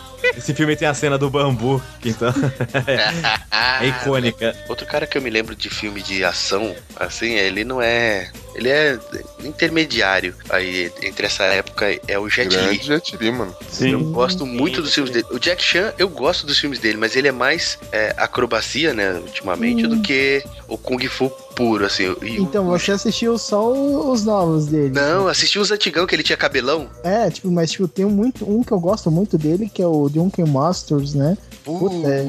Esse é bom, cara. Esse Puta, é esse- bom esse- demais. E, cara, eu gosto mais do primeiro que mostra ele treinando, velho. Que, que é aquele treinamento fodástico. É, tre- e o treinamento do bêbado, né? Então. E, e ele ainda tava, tipo, trincadão, jovão lá tal. Não, ele nem era famoso esse filme, acho que é Não era, não era. Esse filme Não é americano, esse filme é chinês. Não, é chinês, é. Tudo Cara, chinês Muito lá. foda. os- ele fez uma centena de filmes chineses, cara. Fez. Os filmes dele, chineses, Tinha são um diretor bons. gordinho que sempre atuava com ele, né? O Sammo Hung, velho, o meu apelido é durante os campeonatos, velho. Aí. É o diretor, não Era era? diretor, mas atuava com ele também. O, o Sammo Hung, ele era parceiro de treino no, no Teatro Ópera da China, do, do Jack Chan. Caraca. E eles treinaram junto du- durante muitos anos. Aí quando eles foram é, pro cinema mesmo, um, eles atuavam, mas o Sammo Hung se especializou mais em dirigir e coordenar é, cena de ação. Ele é, É mais ele é coreógrafo, coreógrafo, é, né? ele é mais coreógrafo ultimamente do que. É, o do problema do Jack Chan foi né? ter vindo pra Hollywood, né? Que a partir do momento que ele veio pra Hollywood, ele virou mais dublê. Ah, o problema do não que é ele ele- encher o cu dele artista de marcial. dinheiro. Não, pro- Ah, mas depende, a- a- porque ele, ele ganha dinheiro nos Estados Unidos, vem e investe em filme legal no, no- na China, por na exemplo. China, né? Mas o, o Jet Li, por exemplo, os filmes que eu assisti dele, por exemplo, acho que o mais conhecido que o pessoal deve lembrar aí com facilidade é Romeu Tem Que Morrer. eu gosto. Romeu que eu acho que foi o que estourou e depois vieram outros filmes dele de antes e de depois. Cão de aluguel, um negócio filme. assim, cão de, cão de briga. Então de, Tom de é, briga. é- Tom de é briga, Tom de briga. bom, Dia da coleira, né? Essa, mano, esse filme é excelente, cara. O filme que eu cheguei ao êxtase, assim, foi um filme que juntou o Jet Li e o Jack Chan é, no mesmo. Que é o mesmo Reino filme. Proibido? O Reino Proibido. Inclusive é o, foda. inclusive o Branquelo lá parece até meu cunhado, velho. Conhece, eu, eu pareço o Johnny. E. Oh, deixa eu lembrar de outra aqui. Eu lembrei de outra aqui, que a gente tava falando do, do Mai Tai. É, eu quase citei ele lá, mas não era a hora. O Tommy Jaa. Jaa, Tony mano, esse cara. Hong Back. Ong Back, exatamente. Esse cara é excelente, ó. Cara, Ong Back, Back o é muito Protetor, louco. eles- Muito legal. É, é, são filmes que você vê um Muay Thai é, diferente desses Muay Thai que você vê em luta, em, em competição. É um Muay Thai mais, vamos dizer assim, mais folclórico. E a, e a pose dele, eu acho que ele bate muito nesses caras que são dublês, cara. E esses caras devem ganhar muito dinheiro. Porque é umas porradas doídas, cara. É. Não é deve coisa fazer que não encosta. o- o Bruce Lee, que ele, Bruce Lee só, os dublês dele todos faziam artes marciais pra aguentar ele, porque ele não conseguia se segurar tanto assim. Pô, cara, O, o Tommy Jaa deve ser a mesma coisa. Cara, tem um também, ainda nessa seara, que eu vi ele fazendo um filme de Muay Thai, então imagino que ele siga, eh, siga essa linha. O nome do cara é Scott Edward Adkins. Ele fez o filme Ah, do Yuri Boyka, mano.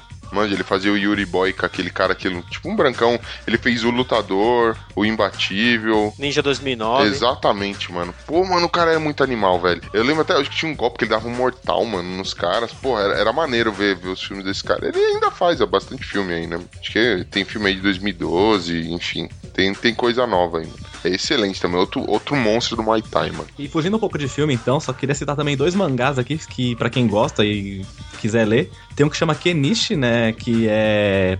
Ele mostra muita arte marcial diferente, mostra fundamento, va- mostra várias lutas assim, de uma arte marcial com outra. É bem interessante, assim. Lógico que tem umas mentiras, como todo mangá, né? Não tem como fugir disso. Mas é interessante pra quem quer conhecer várias artes, assim. Eles pegam de tudo, desde as mais famosas até umas bem obscuras, né? E tem outro também que chama Breakers, que é só sobre karatê, só. Esse não é nada forçado, esse é legal. É, tem um anime, cara, Hajime no Ippo, que é de boxe. Isso, Hajime no Ippo, Jimmy no também. Ippo é sensacional. Excelente, velho. Mas tinha séries também, tipo, tinha o Corvo, que tinha muita arte marcial, que tinha o Mark da sério o filme? A série. E, e o Mas- filme também, né? Que era com o Brandon, né? Filho do Bruce. Ele, o Bruce Lee, ele fez esse filme aí, que eu acho que foi o que ele estourou, mas a série... Não, não, foi o que estourou com ele, né? Porque ele morreu, né? Realmente, esse filme acabou estourando. Arrebentou com ele, né? o peito dele. Passagem comprada já, já tá com a passagem comprada, direto. Primeira classe.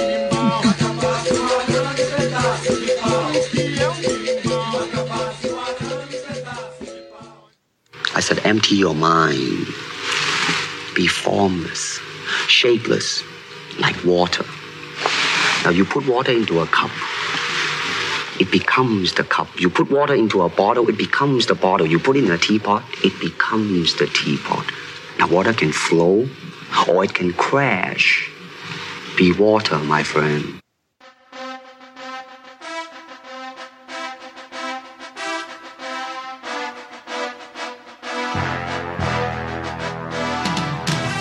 Cara, mas assim, é, a gente teve Brandon Lee, esses caras todos assim. Com relação a, a artes marciais, geralmente no cinema são sempre as mesmas, né, cara? A gente tem sempre Kung Fu, Karate, Kickbox. E agora, agora com a, O boxe. ah, é o boxe. É, o boxe, grande, Com rock. É, rock, cara, não falar de rock a gente seria crucificado, velho. Rock, e diga-se de passagem que o legado do rock agora eu estou seguro, eu estou feliz, estou, é, estou em paz, porque Creed pra mim vai seguir o legado de rock. Eca, mano, Creed é uma bosta. Mas eu tenho uma dúvida. Ah, vai É embora. tipo, mano, é tipo Pearl Jam piorado. Ah, Cala sua boca, velho. Ô, fica quieto. Nossa, o Pino falando é meu sacrifício, viu? Nossa. Deixa eu perguntar. Mas o boxe, ele é considerado uma arte marcial? Pô, a nobre arte, cara.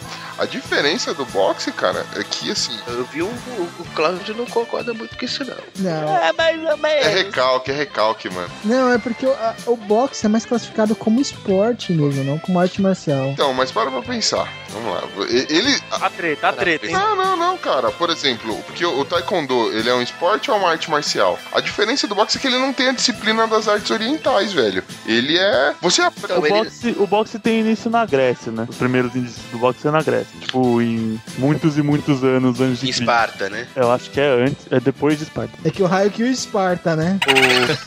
Ele veio do raio que o Na, Esparta. na Grécia você ainda tinha, tipo, a- a- o pancrácio que o pessoal praticava lá, os gladiadores, todos eles aprendiam isso daí. E aí foi, foi evoluindo um pouco a coisa. Até que você tem aquelas lutas que também são parecidas com o jiu-jitsu, que acabaram gerando o o wrestling, né? Do. A, a luta greco-romana né, da tradução dos filmes, cara. Onde fica dois caras de maiô se agarrando. É, é a mesma coisa, só que tu podia colocar um kimono, entendeu? Do verão. Exatamente. Mas que nem, apesar, o boxe você aprende tudo que você tem que aprender, mano, em dois meses, velho. Você aprendeu tudo que você tem que aprender do boxe. O resto é aprimorar, mano. É, Então, é isso que, que, que, tipo, assim, a- o que caracteriza uma arte marcial? É a variação de técnica, porque, por exemplo, se no boxe você aprende tudo que precisa em dois meses, o resto é só você, você pode variar a sua técnica. aperfeiçoamento. A técnica- não, é, é aperfeiçoamento. Você não tem limite de técnica, mano. Você pode ter um cara que joga. que- Não tem limite de técnica, você tem variação de golpes, é, variação de socos, né? Você tem é, formas de. Você tem basicamente os mesmos socos, mas o que você vai mudar são as sequências que você vai aplicar esse soco. Então, cara, por exemplo, o Hapkido tem todos os chutes do Taekwondo, mano. É chute pra caramba, velho. É muito chute. Aí o Aikido mesmo. tem quatro, velho. Então, assim, você vai falar, porra, não, não é uma arte que envolve chute. Não, cara, ela é só, é diferente. O- a quantidade de golpes, pra mim, não, não tem que limitar. Isso é a minha opinião de merda, tá? Não tem que limitar, é, por exemplo, você falar que a arte, que não é uma arte marcial, entendeu? Porque assim, você tem estilos, tipo, eu não vou nem falar de Tyson, porque ele é muito a mais. Mas, por exemplo, você pega um Roy Jones Jr. O estilo Tyson é dar porrada com a esquerda até acertar o beiço do cara. Se não der, vai, vai morde a orelha. Mas, tipo assim, você tem, tipo, o Roy Jones Jr., que, que era um estilo de, de, de boxe bem diferente, tipo, Sugar Ray. Todos esses caras, ele tinham um, um, um estilo. É, Mas é estilo próprio, não é uma coisa que ele aprendeu com alguém. Por exemplo, você não vai conseguir, por mais que você tente imitar, você não vai conseguir, por exemplo, é, conseguir imitar o Tyson. Você não vai conseguir. Não, mas tem, tem escolas, tem escolas de estilo, sim, cara. Tem, exatamente. tipo, tem academias, por exemplo, você tem um treinador que é muito famoso, que é o Emmanuel Stewart. Ele morreu alguns anos atrás. E ele tinha sequências dos, campe... dos pesos pesados que ele treinava, que acho que a maioria, né? É, a maioria deles eram pesos pesados altos. E ele tinha algumas sequências de movimentação e socos que, tipo, era dele, assim, que era muito comum em lutadores dele. Tem o Fred Roach, que é treinador do Manny Pacquiao e de muitos e muitos outros, que ele também tem algumas sequências que é, são mais costumeiras da, da escola dele. Assim, não é tão latente quanto em outras artes marciais, mas tem, entendeu? É, Só que é assim, o estilo, dificulta, a, a variação da técnica e o boxe envolve muito movimento, é mais do que os golpes até. Então, assim, Eu- eu- eu isso é mais o cada um que vai desenvolver mesmo. Realmente, boxe é muito mais movimentação do que golpe propriamente dito. Os golpes, então, talvez só refutando o que eu falei, os golpes que você aprende no boxe, você aprende em dois meses. Mas movimentação e técnica, você vai aperfeiçoando e vai aprendendo, inclusive, a vida toda, cara. É, é, eu não sei, eu acho que é, talvez seja isso que dificulta talvez o meu entendimento enquanto boxe como arte marcial. Porque assim, você vê, ah, vou levar a grosso modo aqui, eu tenho aqui o Cláudio que ele é, é faixa preta, ele pode até me corrigir se o meu entendimento estiver errado. Mas se você for aprender, por exemplo, a uma técnica de, de Kung Fu baseada em um estilo é, específico, é, por mais que você tenha a, a- a- variação, você vai ter ah, uma, uma linearidade na, no conhecimento, né? Me corrija, Claudio, se eu estiver errado. Então, se você aprender o estilo do, do tigre, o estilo do tigre que você aprende aqui vai ser o mesmo que você vai aprender numa outra escola e, e tudo mais. Ah, Existe uma mas- linearidade da, do, do- Não do necessariamente. Você Não, muda de não. academia, de, dependendo de quem, por exemplo, é o seu mestre, da, da federação que você tá, você muda totalmente. É, se- Não, mas é- for mais velho, você aprende o tigre de bengala. Puta que lá merda. Eu pensei. É, e se ele tiver 20 libras, é tigre, é tigre pintado, né? Nossa, Não, mas é. tigre branco. É que, tipo assim, não, não é só isso, por exemplo, vai. O tigre, todos os tigres não vão ser iguais, entendeu? Por exemplo, o meu estilo é o, é o punho do gato, o que eu treinei, mal, mal trend. Essa miadinha do Bonilha foi, foi vergonhoso. Derruba ele da, da É o chamada. meu Uau. gato, pô. Ou do armário, o gato. Caiu, né? do armário. Mas, por exemplo, a tudo que. Todos os estilos que eu aprendia dentro do, do da meu estilo, eu aprendi a técnica de tigre, técnica de garça, técnica do louva-a-Deus, mas tudo tinha característica do gato, entendeu? E que ia ser diferente de quem tinha o estilo do louva-a-Deus do estilo de arte marcial do louva-a-Deus, tipo. É, Long Fan ou qualquer outro estilo de louva-a-Deus. Geralmente eles tinham a, vamos dizer, o ombro do louva-a-Deus é mais aberto e no gato é mais fechado, que isso é característica do gato, por exemplo. Então eu vou ter, tipo, vamos dizer, um, dentro do meu estilo, todos os outros, as outras técnicas do tigre vão ter a característica do meu estilo. Então eu vou ter um. um- essa linearidade vai estar no, no estilo, não na. Por Então exemplo. seria uma adaptação dos golpes de outros estilos para o seu estilo. Seria uma É. adaptação. Não, não é nenhuma adaptação, é tipo, por exemplo, eu tenho a minha característica. Então tudo que eu fizer vai ter a minha característica, entendeu? Entendi.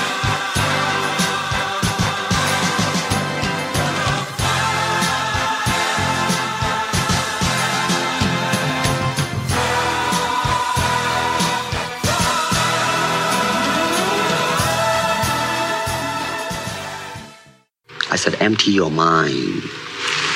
Be formless, shapeless, like water.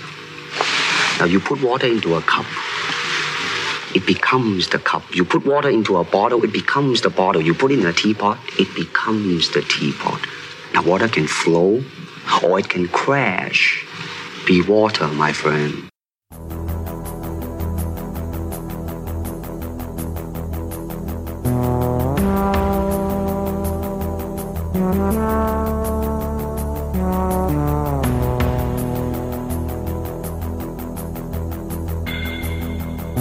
Gente já falou de Kung Fu, boxe, karatê, é, kickbox. A capoeira, é, jiu- cap- é, jiu-jitsu, capoeira é, é uma arte marcial ou. Sim, Continua ca- sendo uma dança. capoeira é considerado arte marcial, sim. Ele tem muita técnica, muito. Apesar dele parecer muito rodopio, parecer muito dança, ele tem muita técnica e muita técnica de combate. E eu É. conheci muitos mestres de, de capoeira que os caras lutavam pra caramba. Tem uns vídeos, eu não lembro o nome do lutador, ele lutava no MMA, cara. com- é, ele lutava justamente capoeira, cara. Era a principal arte dele. Mano, ele arregaçava a galera, velho. E era bonito de ver, mano, que ele dava umas piruetas, pulava com os dois pés na cara do maluco, o maluco caía que nem bosta no chão. Mas, muito bom. É só lembrar o Ed Gordo do é Tekken, né? É, É. Nossa, o mais apelão da história do Tekken. segura pra trás e vai apertando os botões, né, velho? que impressionante. Sumô é uma arte que deve ser legal, velho. Tipo, não é, não é o que aparenta ser. Porra, principalmente que você paga alguém pra dar banho em você e limpar tua bunda, velho. Como assim, mano? Não, sumô é Aquele- muita técnica. Cara, deve ser muito tenso. Ah, você podia escrever o pino. E aí, Pino? Aonde? No sumô. No sumô. Eu já fiz uma aula de sumô. Aí você, Eu não acredito. aí você, já su- você sumou nele no ringue, né? você sumonou ele, você joga que, lá. que isso sumou na sua vida? Eu não sumou muita coisa não, cara. Mas, mas é uma arte legal, cara. Não, não é uma Não, arte. claro. Imagino. Ela é uma arte de explosão também, muito semelhante. Sim, aquela, aquela tanga ela deve explodir, né? Quando os caras agacham. Depois que o cara peida ali, velho. Não, cara, ela é Mas deve uma, ser muito, deve ser muito equilíbrio, cara. Ah, é é uma arte de foda. estratégia e explosão. É bem semelhante ao judô, ao jiu-jitsu. Não é tão diferente assim, não. Em termos de condicionamento físico. E é, é interessante. Eu gosto dessas artes que você tem que pensar antes de fazer alguma coisa. Senão você, você acaba quebrando alguma parte do corpo. Né? Que coisa, né? Eu não sou tão bom pensando, vocês sabem disso. né? É, eu ia Não, falar, seria bom você pensasse antes da gravação, mas enfim. Isso, isso é fato notório. Todo mundo que ouve o Los Chico sabe disso. Minha sorte é que pouquíssimas pessoas ouvem, né? Ah, Olha que Isso, da que esse? É, no, Parece. patrimônio. vocês acham que o MMA é, é Mix Martial Arts? Ele é um.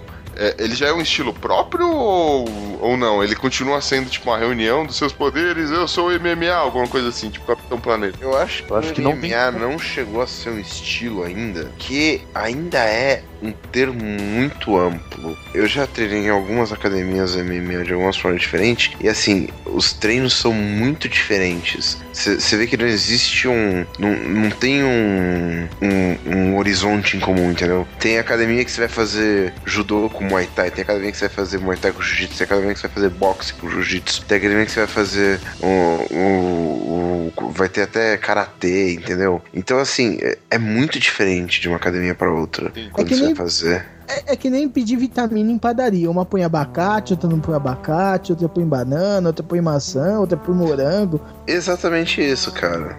É tipo você pedir lanche no Bob's. Eles têm o mesmo nome, mas um nunca é igual ao outro. Então deixa eu ver se eu, se eu tô entendendo. Vocês estão querendo comprar essa briga. Vocês estão falando aqui no programa pra todo o Brasil ouvir, ou pelo menos as três pessoas que ouvem a gente, que que o MMA é, é um monte de fruta. É verdade. Isso. Um monte de. Não, Olha, ô, Eita, da Atena. Oxo, oxo. Ei, Eu já falei na cara de um skinhead que skinhead são todos baitolas que não tiveram coragem de se assumir, velho. Ô, louco. Acho Ah, que- mas você é faixa preta, né, meu Ah, amigo? Se tiver só um skinhead é fácil, que sozinho eles não fazem nada. É verdade. Vai falar eu que dou auto-joelhada na cara. Vou morrer. cheio de talento. Ó, Não, na época eu era faixa vermelha quando eu fiz isso. Né? Ah, mas mesmo assim, cara.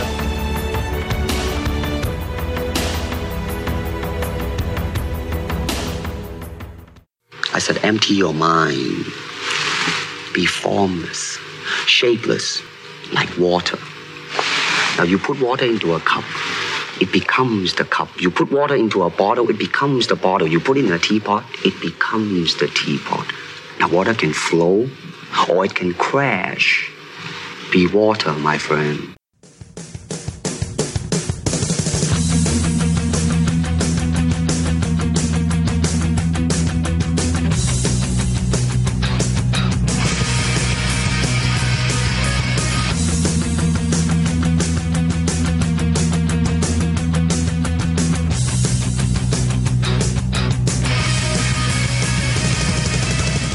A gente já falou aqui de alguns estilos de artes marciais, falando de artes marciais no cinema e tudo mais. Mas deixa eu perguntar pra vocês, vocês têm alguma luta, fictícia ou não, que seja épica pra vocês, velho? Alguém tem aí um, a- alguma luta. Não vale de, de, de anime esses negócios, mano. Tem que ser pelo menos com gentezinha de verdade. Seu Madruga versus Professor Girafales. essa foi a Puta, essa foi muito épica, cara. Melhor do que essa viu. seu Madruga mostrando aí a valentia de quem lutou boxe peitando um cara maior, hein, mano? É, foi mesmo. Totalmente excelente essa daí, Tem que viu? ele dá uma Depois ré ali que eu não, não encaixaria como luta, né? Mas. Cara, uma, uma cena de luta de filme que marcou minha infância, que me fez quase apanhar, foi do Daniel San, velho. Dando o golpe da. Não sei como é que é o nome daquele golpe lá que ele fica. Golpe da garça. uma Garça. águia da garça, da, Da águia, garça perneta. sei lá do que, que é que ele faz. Aquele marcou muito, cara, pra mim. É, eu sei, porque eu lembro de você fazendo isso na rua. É, é, então, porque. eu- Porque, Teve a maior garça, né, velho? porque eu, Depois porque ele reclama que não consegue cara. andar do mesmo jeito, né? Cara, Garça. pernas de rachi. Aí ele vai tentar fazer esse negócio, mano. É muito bizarro. Não, porque Nossa. assim, quando esse filme passou pela TV, meu, eu devia ter, sei lá, 10 anos, 9 anos, não sei. E aí, naquela época, a gente assistia e todo mundo ia pra rua pra imitar. Era muito normal isso. Hoje em dia não, não tem mais esse costume. É, e aí, quando Pararam de ser retardado. pararam, mas a gente era muito retardado. A gente via qualquer coisa e ia pra rua Não, não, imitar. não, não, não. Eles são retardados em casa, trancados no quarto agora. É, Ah, mas Só aí não tem faz- tem plástico bolha, tem É, é, não, só não faz pode isso falar com- melhor isso aí. Ah, cara, no quarto também tem quina, velho. Desculpa. não, mas beleza. E aí acabou o filme, meu, Daniel San, pô, caraca, saiu todo mundo pilhado. Aí eu fui pra rua e peguei um coleguinha meu lá pra brincar de lutinha. Eu falei, meu, vamos fazer a cena final, não sei o quê. E aí eu armei os braços lá naquela posição da garça lá. E tipo assim, moleque, né, meu? Você tem elasticidade pra chutar as coisas. E aí o besta veio e eu dei. Mas sem pensar, sabe o que ia pegar? Acertei o nariz do moleque, começou a sangrar na hora. Aí o moleque correu pra dentro de casa chorando. O pai dele saiu pra me pegar, meu. Eu tive que dar duas voltas no quarteirão com o pai dele correndo atrás de mim, que se ele me pega, ele me mata. É porque você não deu golpe no pai dele também? Ah, até parece. Eu ainda falei, tio, foi sem querer, sem querer nada, o nariz do meu filho tá sangrando. E foi muito inocência, assim, tipo, eu não calculei que o moleque podia estar perto o suficiente Ô, pra, mano, pra acertar. pai? Meu pai. Meu pai tá trabalhando, eu, na rua tem pai. Por que, que o pai dele não tava trabalhando, velho? Porque o pai dele fazia pipa, mano. Questões Ele já- sociais. É, o pai não, o pai dele fazia pipa e fazia rabiola. Então sempre tava em casa Nossa. fazendo essas coisas. Olha o Filho a rabiola ela vai pros chutar, mano. Ah, cara, Zona Leste, mano. Pipa ainda, tudo isso aqui lá, mesmo. Tava na Zona Leste, velho. O, o pai dele tivesse lá e ajudar a pegar o Bonilha, né, mano? Ele ia segurar pro outro bater. Vai, vai, vai, velho. Se meu pai tivesse na rua, meu pai não ia deixar ba- bater em mim, mas quando eu chegasse em casa eu ia apanhar o dobro. Era melhor apanhar do pai do moleque. E aí, alguém mais tem uma, uma luta épica aí que lembra? Eu, eu, eu. Manda, é. manda. É Operação Dragão, uma luta do Bruce Lee contra um, um- soldado lá, besta lá. É, que o cara tava no treinamento lá e chamaram o Bruce Lee pra treinar. O cara sentou a guaca no, no Bruce Lee e falou: Ah, vou parar de me segurar. Que, que tem aquela cena clássica que ele pula com os dois pés no peito do cara e dá aquela tremidinha, tipo, puta, cara. Eu, e na época eu acho que eu tinha o quê, uns 7 pra 8 anos. Esse filme era. começou a passar na TV. Preto e branco. Não, já era colorida já. TV de tubo. Humberto, você falou Operação Dragão, eu pensei que era sobre a plástica na Gretchen já. Essa é uma luta dos médicos, Isso hein? aí é uma verdadeira batalha, velho. Isso daí é uma Batalha guerra, né? perdida. Isso é uma Todos guerra. nós. Cara, é médico, não é milagreiro, velho. E uma outra luta que eu, que eu me lembro aqui, ah, que também com. Aí já é com o Tommy Jaa, que é a, a luta dele contra o capoeirista num dos filmes que ele fez. Se eu não me engano, é o Protetor também. Maluco, eu acho que foi uma, uma das lutas mais. é, bem coreografadas que eu já vi assim no cinema. Foi bem legal também. Sensacional, velho. Glomer, você tem uma. Você tem alguma luta épica? Ah, Rock contra Drago. Ó, sensacional. A galera sempre no cinema aí, velho. Não, Rock vs Drago também, puta que lá merda. Você quer que eu falo da vida real? A gente pode continuar. Ó, você tem uma aí da vida real? Manda aí, manda aí, mano. Ah, tem um monte. Tem- mas tem alguma em especial? Ó, que eu acho que me marcou, assim, que eu assisti já, que eu não vi reprise por ser mais antiga. Eu vi a saga, que foi- foram quatro. O Juan Manuel Marques contra Manny Pacquiao. As quatro lutas foram foda, assim, tipo...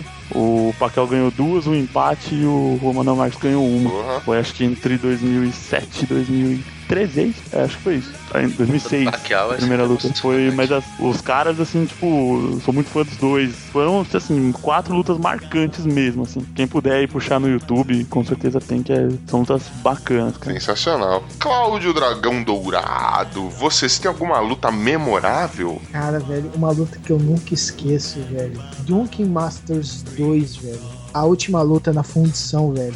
É uma luta sensacional, cara. Que o Jack Chan luta em cima de brasa, velho. Puta, acho que eu tô ligado, acho que eu vi essa, mano. Com, e com um cara que usa muita técnica de perna, velho. E o bicho é muito rápido. Muito rápido com as pernas. Aqui você vê o Jack Chan sambando naquela porra. Pra... É, o Jack Chan ele luta de um jeito diferente, né, velho? Toda luta do Jack Chan, na verdade, tem a coreografia foda demais. Sim. E, tipo, nessa ele pra usar o bêbado, ele tem que beber álcool, álcool industrial, velho. Aí ele fica chapado, velho. Aí ele cai na Aí porrada. ele fica chapado por 10 anos, né, velho? Vai, É. vai curar pra gravar Karate Kid com o filho do Smith. Só aí.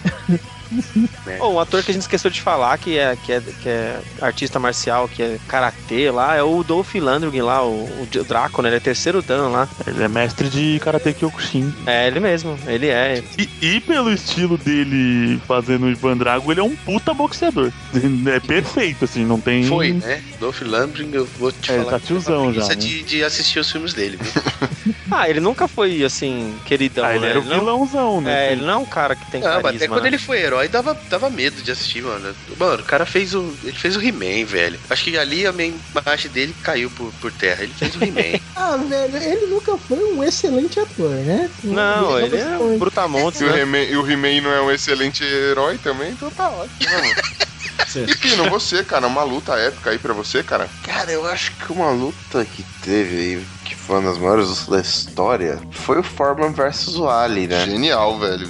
Coisa aí de 74 antes da, da minha pessoa existir, mas só pelo fato de eu ter assistido ela umas 300 vezes, eu imagino que seja uma das maiores lutas que houveram na história. É muito louca também. Essa, essa Até pela história, né, que tem atrás dessa luta, eu acho. Tem um filme que conta sobre essa luta. Quando éramos reis. É, eu lembro do, de um depoimento que eu vi do, do George Foreman, ele falando, mano, o, o Muhammad Ali, ele foi daquela estratégia de deixar eu bater, não sei o que, pra eu me cansar. Mal ele sabia que eu tava morrendo de medo dele, velho, que se ele viesse pra se ele viesse pra cima, a coisa podia ter sido diferente, velho. Não, cara, a, a luta inteira é muito linda, né, cara? Sim, sim, é tudo. A história é incrível, cara. É, quem puder ver o documentário Quando Éramos Reis, assista, é muito bom. Cara, eu lembro de, assim, eu lembro de algumas lutas que pra mim foram épicas. É, eu gostava muito de ver aquele Roy Jones Jr. jog- é, lutando boxe, cara. Ele foi defender o título. Agora eu não lembro se era meio pesado. Acho que era do meio, meio pesado. Porque ele, ele lutou em várias categorias, mano. Ele chegou, tipo, teve um momento épico. Também não vou lembrar o nome da pessoa, mas assim, ele colocou os dois braços pra trás e deu o rosto pro cara bater. O cara deu uma, ele esquivou. O cara deu um cruzado de direita, ele esquivou também. E ele foi lá e deu um cruzado no cara. O cara dormiu. Foi foda, mano. E, e gostava, gostei muito de ver já aí na, na época já de, de UFC. Na verdade foi Pride, né? O Vanderlei Silva contra o Rampage, mano. É uma luta que o Rampage termina pendurado nas cordas, jorrando sangue pelo nariz, velho. Segunda luta, pedido de revanche do Rampage. Exatamente, mano. Essa luta, ou qualquer outra, ainda de Pride, qualquer outra do Ferdor Emelianenko, mano. Esse cara era uma máquina. Eu assisti ao vivo essa luta aí, a revanche. Eu, eu vou te falar que eu ficava pulando aqui, cara. Aquela luta, mano, como terminou, velho? Assim, foi realmente, falou, mano, chega, você não presta pra lutar comigo, pendurou no varal e falou, fica aí secando pensando no que você fez. Pô, o UFC tinha um cara que era legal ver que era o. Então, um holandês enorme, ah, eu velho. lembro dele, mano. Esqueci. Puta, né? O cara socava o maluco com a defesa, com a guarda em pé, o cara caía, velho. O Overeem. Alistar Overeem? Ah, esse Overeem. cara era muito Nossa, quando ele era grandão, né? Mano. de secar um pouquinho. É, né, quando o TRT ainda tava valendo, que ele enchia o cu de testosterona e ia pra treta. Puta que Não, mas pariu. Micro Crocop também era um cara que, que valia a pena, que era aquela canhota maldita, mano. A perna dele subia, algum cara descia. Aí depois ele teve o final pífio.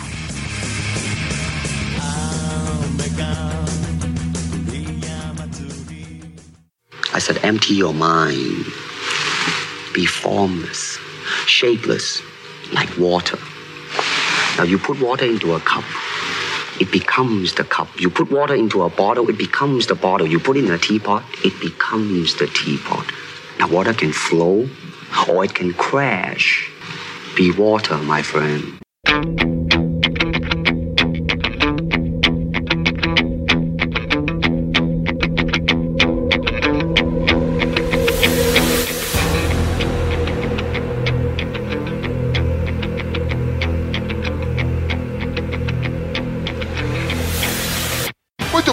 Nação ticana. E esse foi nosso episódio de artes marciais. Você, querido ouvinte, quer aí falar suas experiências com artes marciais, que, ou então é, que atores ou que artistas marciais você acompanha ou acompanhava? Manda aí sua história pra gente, manda no comentário, manda no e-mail pra gente, que a gente tá louco pra saber qual é que é. Queria aqui agradecer a, ilu- a ilustre presença dos convidados. Primeiro aqui, o, o Cláudio Dragão Dourado do Omega Cast. Deixa seu merchan aí, Cláudio, pra gente. Então, que vocês gostaram desse pequeno papo, assim, desse re- pequeno retardado que veio falar com vocês, ouçam lá o Omega Cast, a gente fala de muitos assuntos, a gente vai de animes a, a política e racismo, entendeu? É, tem, é, tem a- os quatro programas que eu chamo a, a quadrilogia do babaca, que é o babaca, racismo, preconceito, e tinha mais um, idi- gente idiota. Tirando racista e preconceito, tá, já descreveu, falou muito de Los Ticos, né?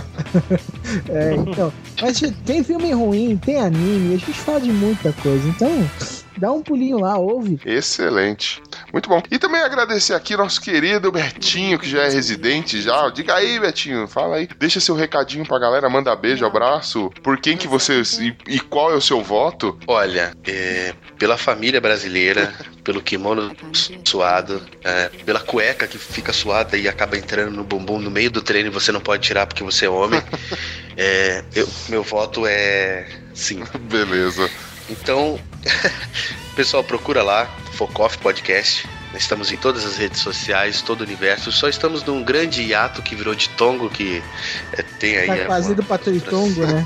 é quase indo pra Tritonga essa porra. Mas um dia, se Deus quiser, com a graça de Deus, tudo vai acalmar aqui. E eu vou conseguir dar foco e continuar com essa bodega aí, que eu acho que vocês precisam de uma besteira nesse mundo que tá, só tá falando porcaria.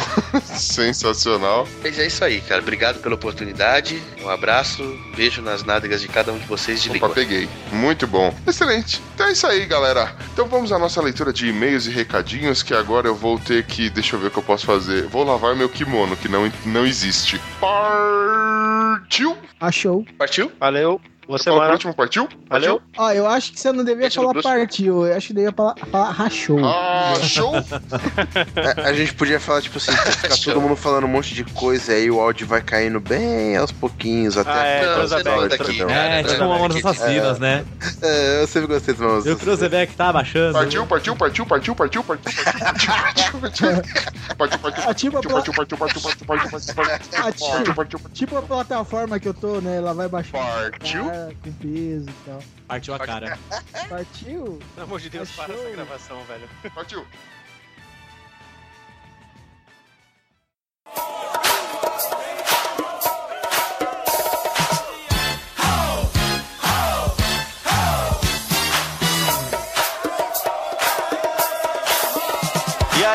Família chicana, está começando mais uma leitura de recadinhos e e-mails. Que saudade de vocês. Fala aí, Esteban. E aí, vamos lá, que hoje, essa semana a galera entrou em contato em massa aqui, o pessoal se empolgou muito. Galera tá com tudo. E ó, pra você falar com a gente, entrar em contato, mandar o seu recadinho, mandar seu e-mail. O nosso e-mail é contato arroba podcastlosticos.com.br ou você pode nos encontrar nas redes sociais, no Twitter, no Facebook. Dá um Google lá, joga podcast Los Ticos que é sucesso, beleza? Isso aí, estamos em todos os lugares. É fácil achar a gente. Então, primeiro vamos agradecer os compartilhamentos, a galera que tá ajudando a espalhar a palavra ticana, esse monte de churume, esse monte de porcaria na internet para alegrar a vida do povo. E a gente começa com o Desnaturados, valeu aí. Isso aí, o Luiz Fernando Pataca, Peteca. O Jorge do Animesfere, O Dalton, o Cabeça, que, nossa, cara muito participativo. o Petros da Vida, o Fora da Caixa. Humberto Ramos, do Focoff. Saudade, negão. É. O Paulinho Siqueira, do Coachcast Brasil. Senhorá, o grande editor.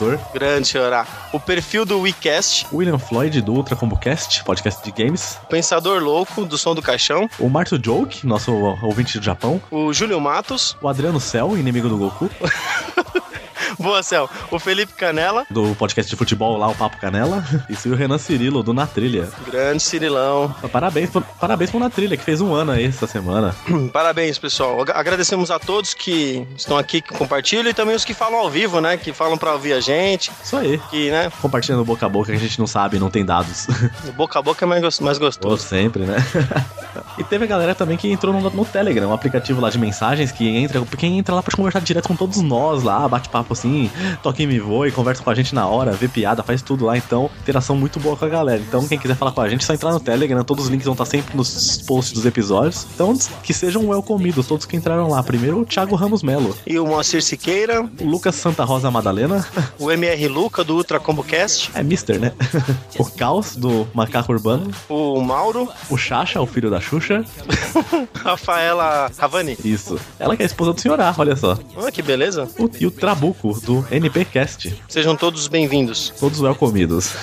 e no iTunes, depois de uma ameaça, e depois de cumprirmos a ameaça né, de não termos avaliação, temos o Pino restando o poema, tivemos três avaliações. Olha como funciona a retaliação. É só ameaçar que o povo funciona, né? É, A primeira delas foi a Agatha Gonçalves, nossa ouvinte antiga, já que coloca: o podcast é massa, vale a pena ouvir e se divertir. Obrigado. E temos o Rogério B. de Miranda, que ele colocou arriba e colocou muito bom podcast, divertidíssimo, continue assim ou não. Tá Valeu. bom. Vamos continuar assim ou não? O próximo é a Orelha Miguel do Café com Porrada que gravou com a gente no último episódio lá de Chico News. Então ele coloca: Bem, o que dizer sobre esse podcast que eu conheço há tão pouco tempo, mas já considero pacas? É com muito prazer que eu venho aqui e opino. Vou conversar. Dizendo que sempre bracho os episódios que é publicado e isso tem bandos de retardados me acompanha na ida e volta do trabalho. Bom, e lá em casa também. Obrigo minha esposa a ouvir de vez em quando. Enfim, estou apaixonado por vocês. Ele colocou. Ele fez um trocadilho com todos os nossos nomes. O cara é genial. É criativo, hein? Parabéns, hein? Orelha Miguel, sucesso. Valeu, muito obrigado. E tivemos mais interação na rede social no Twitter, né? Isso aí. Continuando semana passada, a gente já tinha falado, né? O Radiofobia fez um post perguntando qual podcast com temática mais diferente que as pessoas conhecem, que ele quer coisa inusitada. Então, mais Uhum. gente respondeu. O Diogo Bob, da galera do Hall, colocou que Chico Show é inusitado e sempre, gente, sempre leva a gente nova da podosfera. E o qual é a música Podgastal. O Fermata Podcast colocou que o podcast Los Chicos com o Chico Show é uma das coisas mais diferentes da podosfera. É uma, uma das mais fodas. Olha aí. E o Darley Santos também respondendo isso, ele colocou que o podcast Los Ticos é bem inusitado, promove o Chico Show, que é igualmente inusitado, e promove a interação na podosfera, que temos convidados sempre, olha aí. E continuamos com o Machine Cast, que colocou o nosso irmão podcast Los Chicos tem o Chico Show, que é hilário. Aí, e o Tim Blue, Tim Blue, que é lá do host do Machinecast, colocou que a gente é o podcast mais louco e diferente da podosfera. Então, muita gente indicando a gente por radiofobia. Vamos ver se a gente consegue aparecer no programa deles lá e ficar famoso. Já pensou a gente gravando com o Léo? Porra! Porra, Ô louco, bicho! Brincadeira, meu, mais do que nunca. O Café com Porrada, ele fala: Olha, eu falando mais merda no podcast dos amiguinhos. Aí, podcast Los Ticos. 36, o assalto com vara. É, ele compartilhou nosso episódio e colocou isso aí.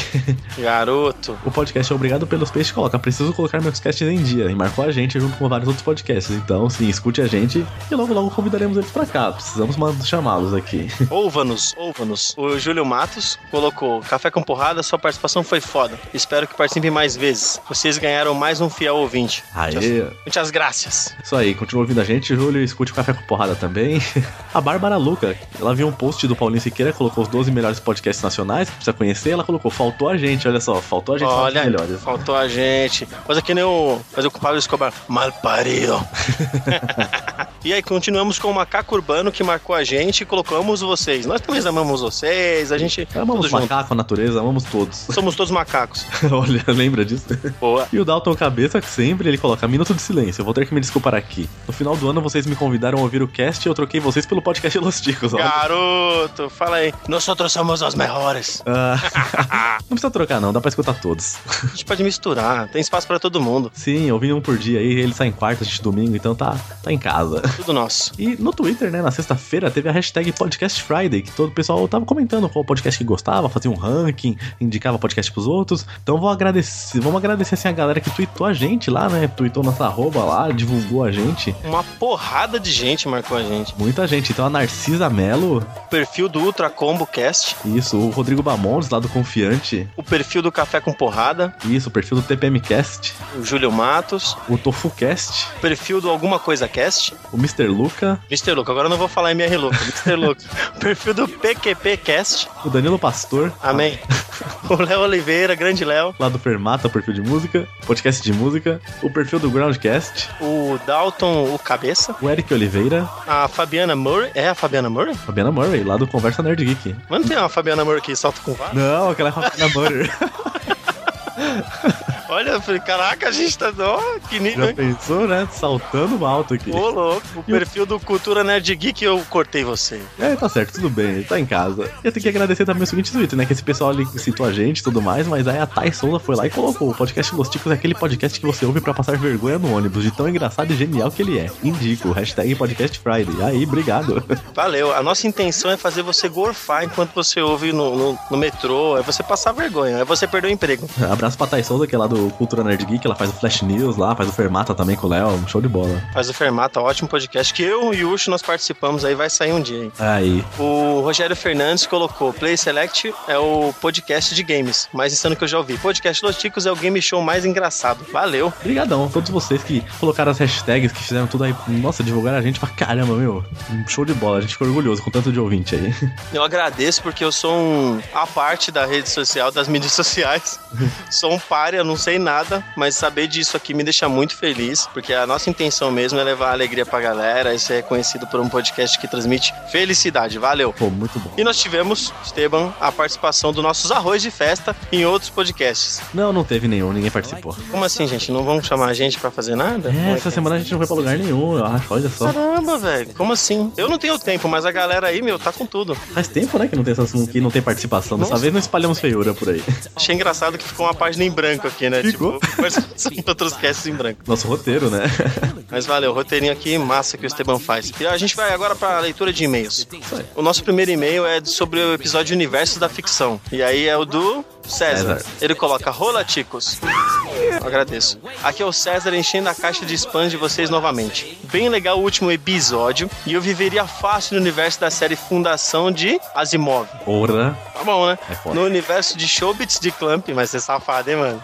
é, É, safadinho. é taradinho. Você vai desligar essa boneca como, hein? Tá louco pelas waifu aí. Ah, meu Deus. E de XXX Holic. Eu nunca, nunca li isso aqui, nunca assisti. É legal, é bom. Nossa, ótimos traços. Que é da Clamp também. Apesar de não parecer nada com as outras franquias deles. Ouvindo o episódio, eu lembrei, episódio, eu lembrei deste anime de 2002, que caberia bem nesse tema. O Magical Shopping Arcade Abenobashi. Que é de humor, mas tem um fundo até filosófico. Mano, é louco esse anime. É louco, loucura total, insano. Muito bom. Não faço ideia, mas fiquei curioso agora. Assista. Vale a De, pena. de resto, prossigam com um bom trabalho e hashtag voto Esteban. Você estava doente nessa época. É, estava, você viu? Fiquei fora, mas voltei. Voltei pra alegria de todos ou não.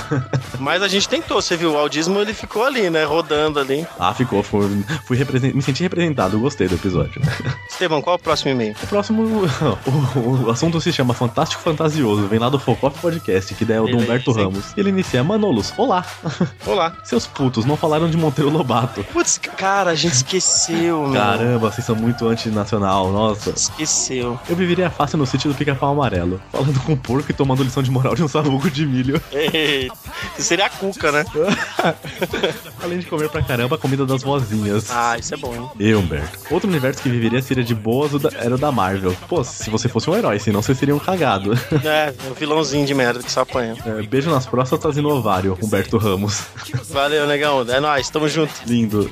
O próximo e-mail é, tem o tema sobre os últimos casts. É do Andrei. E ele coloca: Olá, ticos. Sou o Andrei Virgílio, sempre de vigília para um novo cast de vocês. Aí sim. Ah, garoto. Gostei do tema do último episódio e gostaria muito de viver. Meu, esse negócio de episódio Que pegou, coisa, né, mano? porra. E gostaria muito de viver no mundo de Pokémon e do Digimon. É, eu também, cara. Eu vivo. Ultimamente eu vivo. Eu tô no level 27 do Pokémon GO. Também, ó lá. Essa é minha vida. Essa é meu minha história. É. São dois mundos que eu gostei muito de assistir e gostaria muito de ter um dos bichinhos deste mundo. E sobre o Chico News, vocês estão se superando nas tiradas e nas piadolas. Piadola. Piadolas, uma coisa bonita. Nesse foi difícil ouvir alguns, mas continue assim que é, de- que é o diferencial de vocês. Até a próxima. Vou pro xixá. Proxixa. Proxixa. Obrigado. Obrigado. Valeu, cara. O próximo é e-mail relâmpago, um e-mail peidinho, rápido, rápido como um peido, do Garcia Hum. Renato Gracinha, no Chico News 36. Ele coloca, rola chicos, vocês esqueceram da tonga da mironga do cabulete. Só isso, partiu.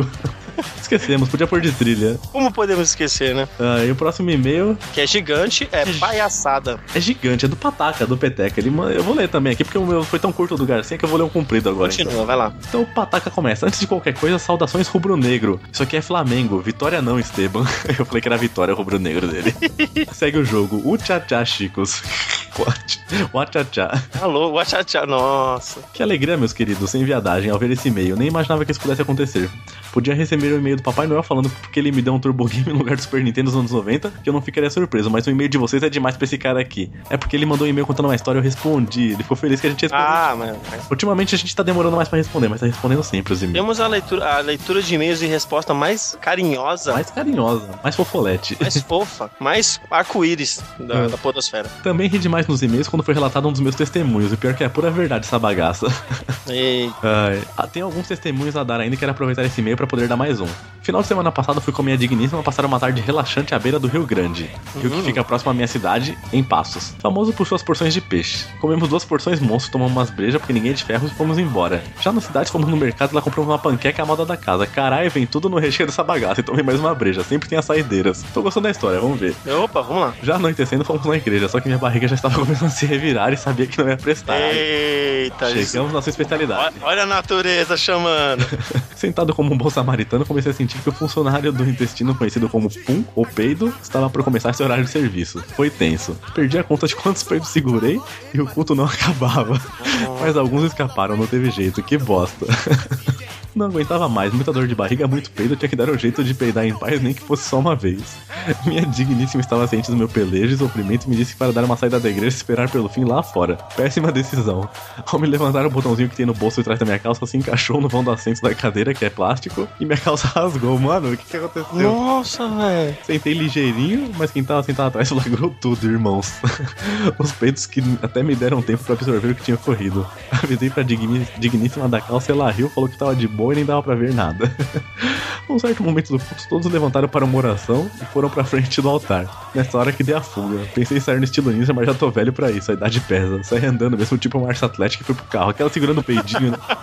Trancando o cu e andando, né? Marcha atlética, boa. Consegui finalmente ter meu momento. Peidos mil e um alívio que só não foi maior que o alívio que tive mais tarde junto à Santíssima Privada. A calça ficou com a sogra pra consertar o rombo. Mano, Caramba, velho. Não, eu achei que ia continuar, ia vir, tipo, um chamado da natureza aí, né? O cara ia se cagar no culto, ia dar alguma coisa assim. eu queria, eu tava esperando isso. Eu tava torcendo também. Mas você vai chegar lá, você ainda vai mandar e-mail de se cagar pra gente. Tomara. Sucesso sempre, Chico, vocês são foda. Valeu, Peteca, pelo Valeu, amém, velho. Amo suas histórias. Muito bom, velho. E o próximo e-mail é o Ao Melhor Podcast, do Leandro Santana. Ih, olha lá, eu tô vendo que vai vir uma bronca aí. Ai, meu Deus, lá vem. Ele começa com Que passa, Ticos? Que passa, valeu. Que passa. Primeiramente, quero parabenizá-los pelo excelente podcast. Vocês estão no meu top 3. Quem será o 1 e o 2, 2. Ou a gente tá no 3, ou no 2, ou no 1, agora eu não sei. Ah lá, Junto com o Jovem Nerd Pauta Livre. É, a gente é o terceiro. malandro, a gente tá no meio, mas tá no meio dos caras fora. Tá ótimo, você é louco. Lambda, lambda, lambda. É, sendo vocês o primeiro colocado nessa pequena. Ah, meu Deus, Aê. meu coração. Chupa, Jovem Nerd. Ai, Jesus. Chupa, Zagão. Queria aproveitar e deixar registrada minha tristeza causada pelo Sr. Bonilha. Pô, mas Ah. logo no dia que eu tô gravando. Sacanagem isso aí, viu? Pois fiz uma fabulosa caneca do Los Chicos pra ele. É verdade, mano. É verdade, tá aqui comigo. Nossa, velho. Obrigado, Leandro. É verdade. Eu mesmo nem citou meu nome em nenhum, nenhum momento. Nem pra falar que a caneca ficou uma bosta. Não, mentira. Ficou muito louca. Segue anexo uma ilustração da caneca que ele recebeu. Eu vi, é foda Cara, a caneca que ele mandou. Leandro, perdão, perdão, perdão. Eu realmente viajei. A caneca eu bebo nela direto. A caneca é muito louca. Eu até falei pro pessoal que ganhou a caneca, mas eu falei em off, né, pro, pros chicos. Eu não, não expus assim. É, mas valeu, cara. Ficou muito bom. Segue anexo uma ilustração da caneca que ele recebeu. Bom, tristeza e choros à parte, vocês são os melhores. Pô, cara, agora fiquei mal agora. Aí, Preciso- peso na consciência. muito obrigado pela caneca, foi meu, foi sensacional. OBS, caso gostem da caneca e quiserem mais algumas, entre em contato comigo, que apenas divulguem para seus fãs. Eu agradeceria muito, pois a crise está tensa. Sim. Mandem um beijo para Yasmin, ela que me indicou esse maravilhoso podcast chamado Los Chico. Yasmin é uma amiga minha, que ela me entregou a caneca enviada pelo Leandro. Olha, E eles são amigos, né? Importante isso aí. obrigado Yasmin por indicar o cast. Obrigado, Yasmin. Obrigado, Leandro. Perdão por não ter citado. E Leandro, vamos pôr a foto da caneca aqui sim. Depois, se alguém quiser contato, quiser comprar a caneca aqui, a gente dá um jeito de pôr seu contato aí pra galera comprar a caneca com você, então. Leandro, eu vou fazer melhor. Eu vou tirar uma foto com a caneca e a gente vai Isso. postar. Perfeito. Beleza? Valeu. E vamos agora aos comentários. A galera que foi até o site lá e comentou episódio por episódio. Aí temos comentários de episódios distintos, né? Começando com o Marcos Alencar, que comentou o primeiro episódio que ele ouviu foi o da semana passada, o Universo da Ficção, e voltou aqui. Ele coloca: Fala aí, pessoal do Los Ticos. Caras, quem nunca se enganou por uma capa, não é mesmo? Filmes, livros, HQs. E todos os itens citados certamente têm seu momento de propaganda enganosa registrada na história. Achei legal vocês terem ampliado o leque e falado de outros tipos de capas, pois isso deixou o episódio bem mais legal e engraçado. Curti muito e me identifiquei com algumas situações quando o jogo Street Fighter errado, é, fui eu. Abraços. Valeu, Marcos. E temos também aqui no Chico News 36 o Darley Santos. Cara, assalto de varas foi foda. Mano, padres são figuras muito legais. Afirmo sem receio que quem nunca conheceu um deve conhecer sim. Mas a hora santa da igreja não impede que existam uns padres bem perversos. Como assim, mano? Mas fiquei cismado, ora. Se o cara lá é ex-padre, pois foi expulso da igreja, por que ele foi citado 95% do tempo na pauta como padre? Gente, Galvão Bueno ainda vai ser glorificado no tempo devido. É, vai ser dada a devida dimensão à sua figura no coletivo da nação brasileira. Ah, vai. Pode deixar que vai. O Galvão é um mito, né, cara? É o mito da, da loucura, da insanidade. Ele, ele é demais, né? E vacilamos com o negócio do padre mesmo, nem prestando atenção. É ex-padre, ex-padre. Ex-padre, desculpa. E o próximo é de Juliano Teles, sempre, sempre comentando, sempre aqui. Grande Juliano. Então ele coloca: Viva a sociedade por nos trazer tantas notícias de suma importância, garantindo assim Chico News pra sempre. Abraço, pessoal. Cara, o Chico News nunca vai morrer. Nunca. Sério. Vários programas começam e terminam. O Chico News, ele é eterno. Não dá, no Brasil não tem como. Tem tanta notícia louca aqui que a gente não. E se acaba no Brasil, a gente vai pro mundo. Sim, sempre tem. E aí, aí temos o Marcio Joke, e ele coloca medalha de ouro para o nosso Usain Bolt dos trocadilhos, o Esteban. Cara, Obrigado. um mago dos trocadilhos, Sempre. que tava mais que ligeiro nesse Chico News. É, Tava, tava com. Nossa senhora, tava com a tocha no, no rabo. é o nosso paciente zero do audismo, cara, não tem como. Não tem, tava infectado. E o último comentário no episódio 25, lá atrás, dos Cavaleiros do Zodíaco. Ai, meu coração. É, ó. O Anderson. A gente tem que fazer a parte 2, hein?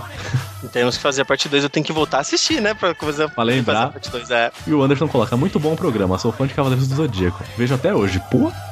Melhores cavaleiros pra mim são Saga de Gêmeos, viu? Chupa. Argon de Perseu e Ike de Fênix. Boa, garoto. E que de Fênix já salvou, já. Mandou muito bem. E é isso, Esteban. Isso aí, le- Lemos, lemos e-mail pra cacete e em tempo recorde. Tamo ficando bom. Terminamos a nossa epopeia aqui. Sabia que meu Mobral ia render alguma coisa nessa vida. Não, tá muito bom. Então, obrigado a todo mundo aí que escreveu, compartilhou, avaliou no iTunes, ou só ouviu, divulgou, mandou caneca, mandou nudes, qualquer coisa. Ou, quer dizer, qualquer coisa desse tipo aí. Gente, muito obrigado pelo contato, compartilhar, mandar e-mail, obrigado pela interação. Obrigado, Leandro e Yasmin, pela caneca de novo. Isso aí. Obrigado a todos, uma boa semana aí e muita felicidade. Valeu. Falou.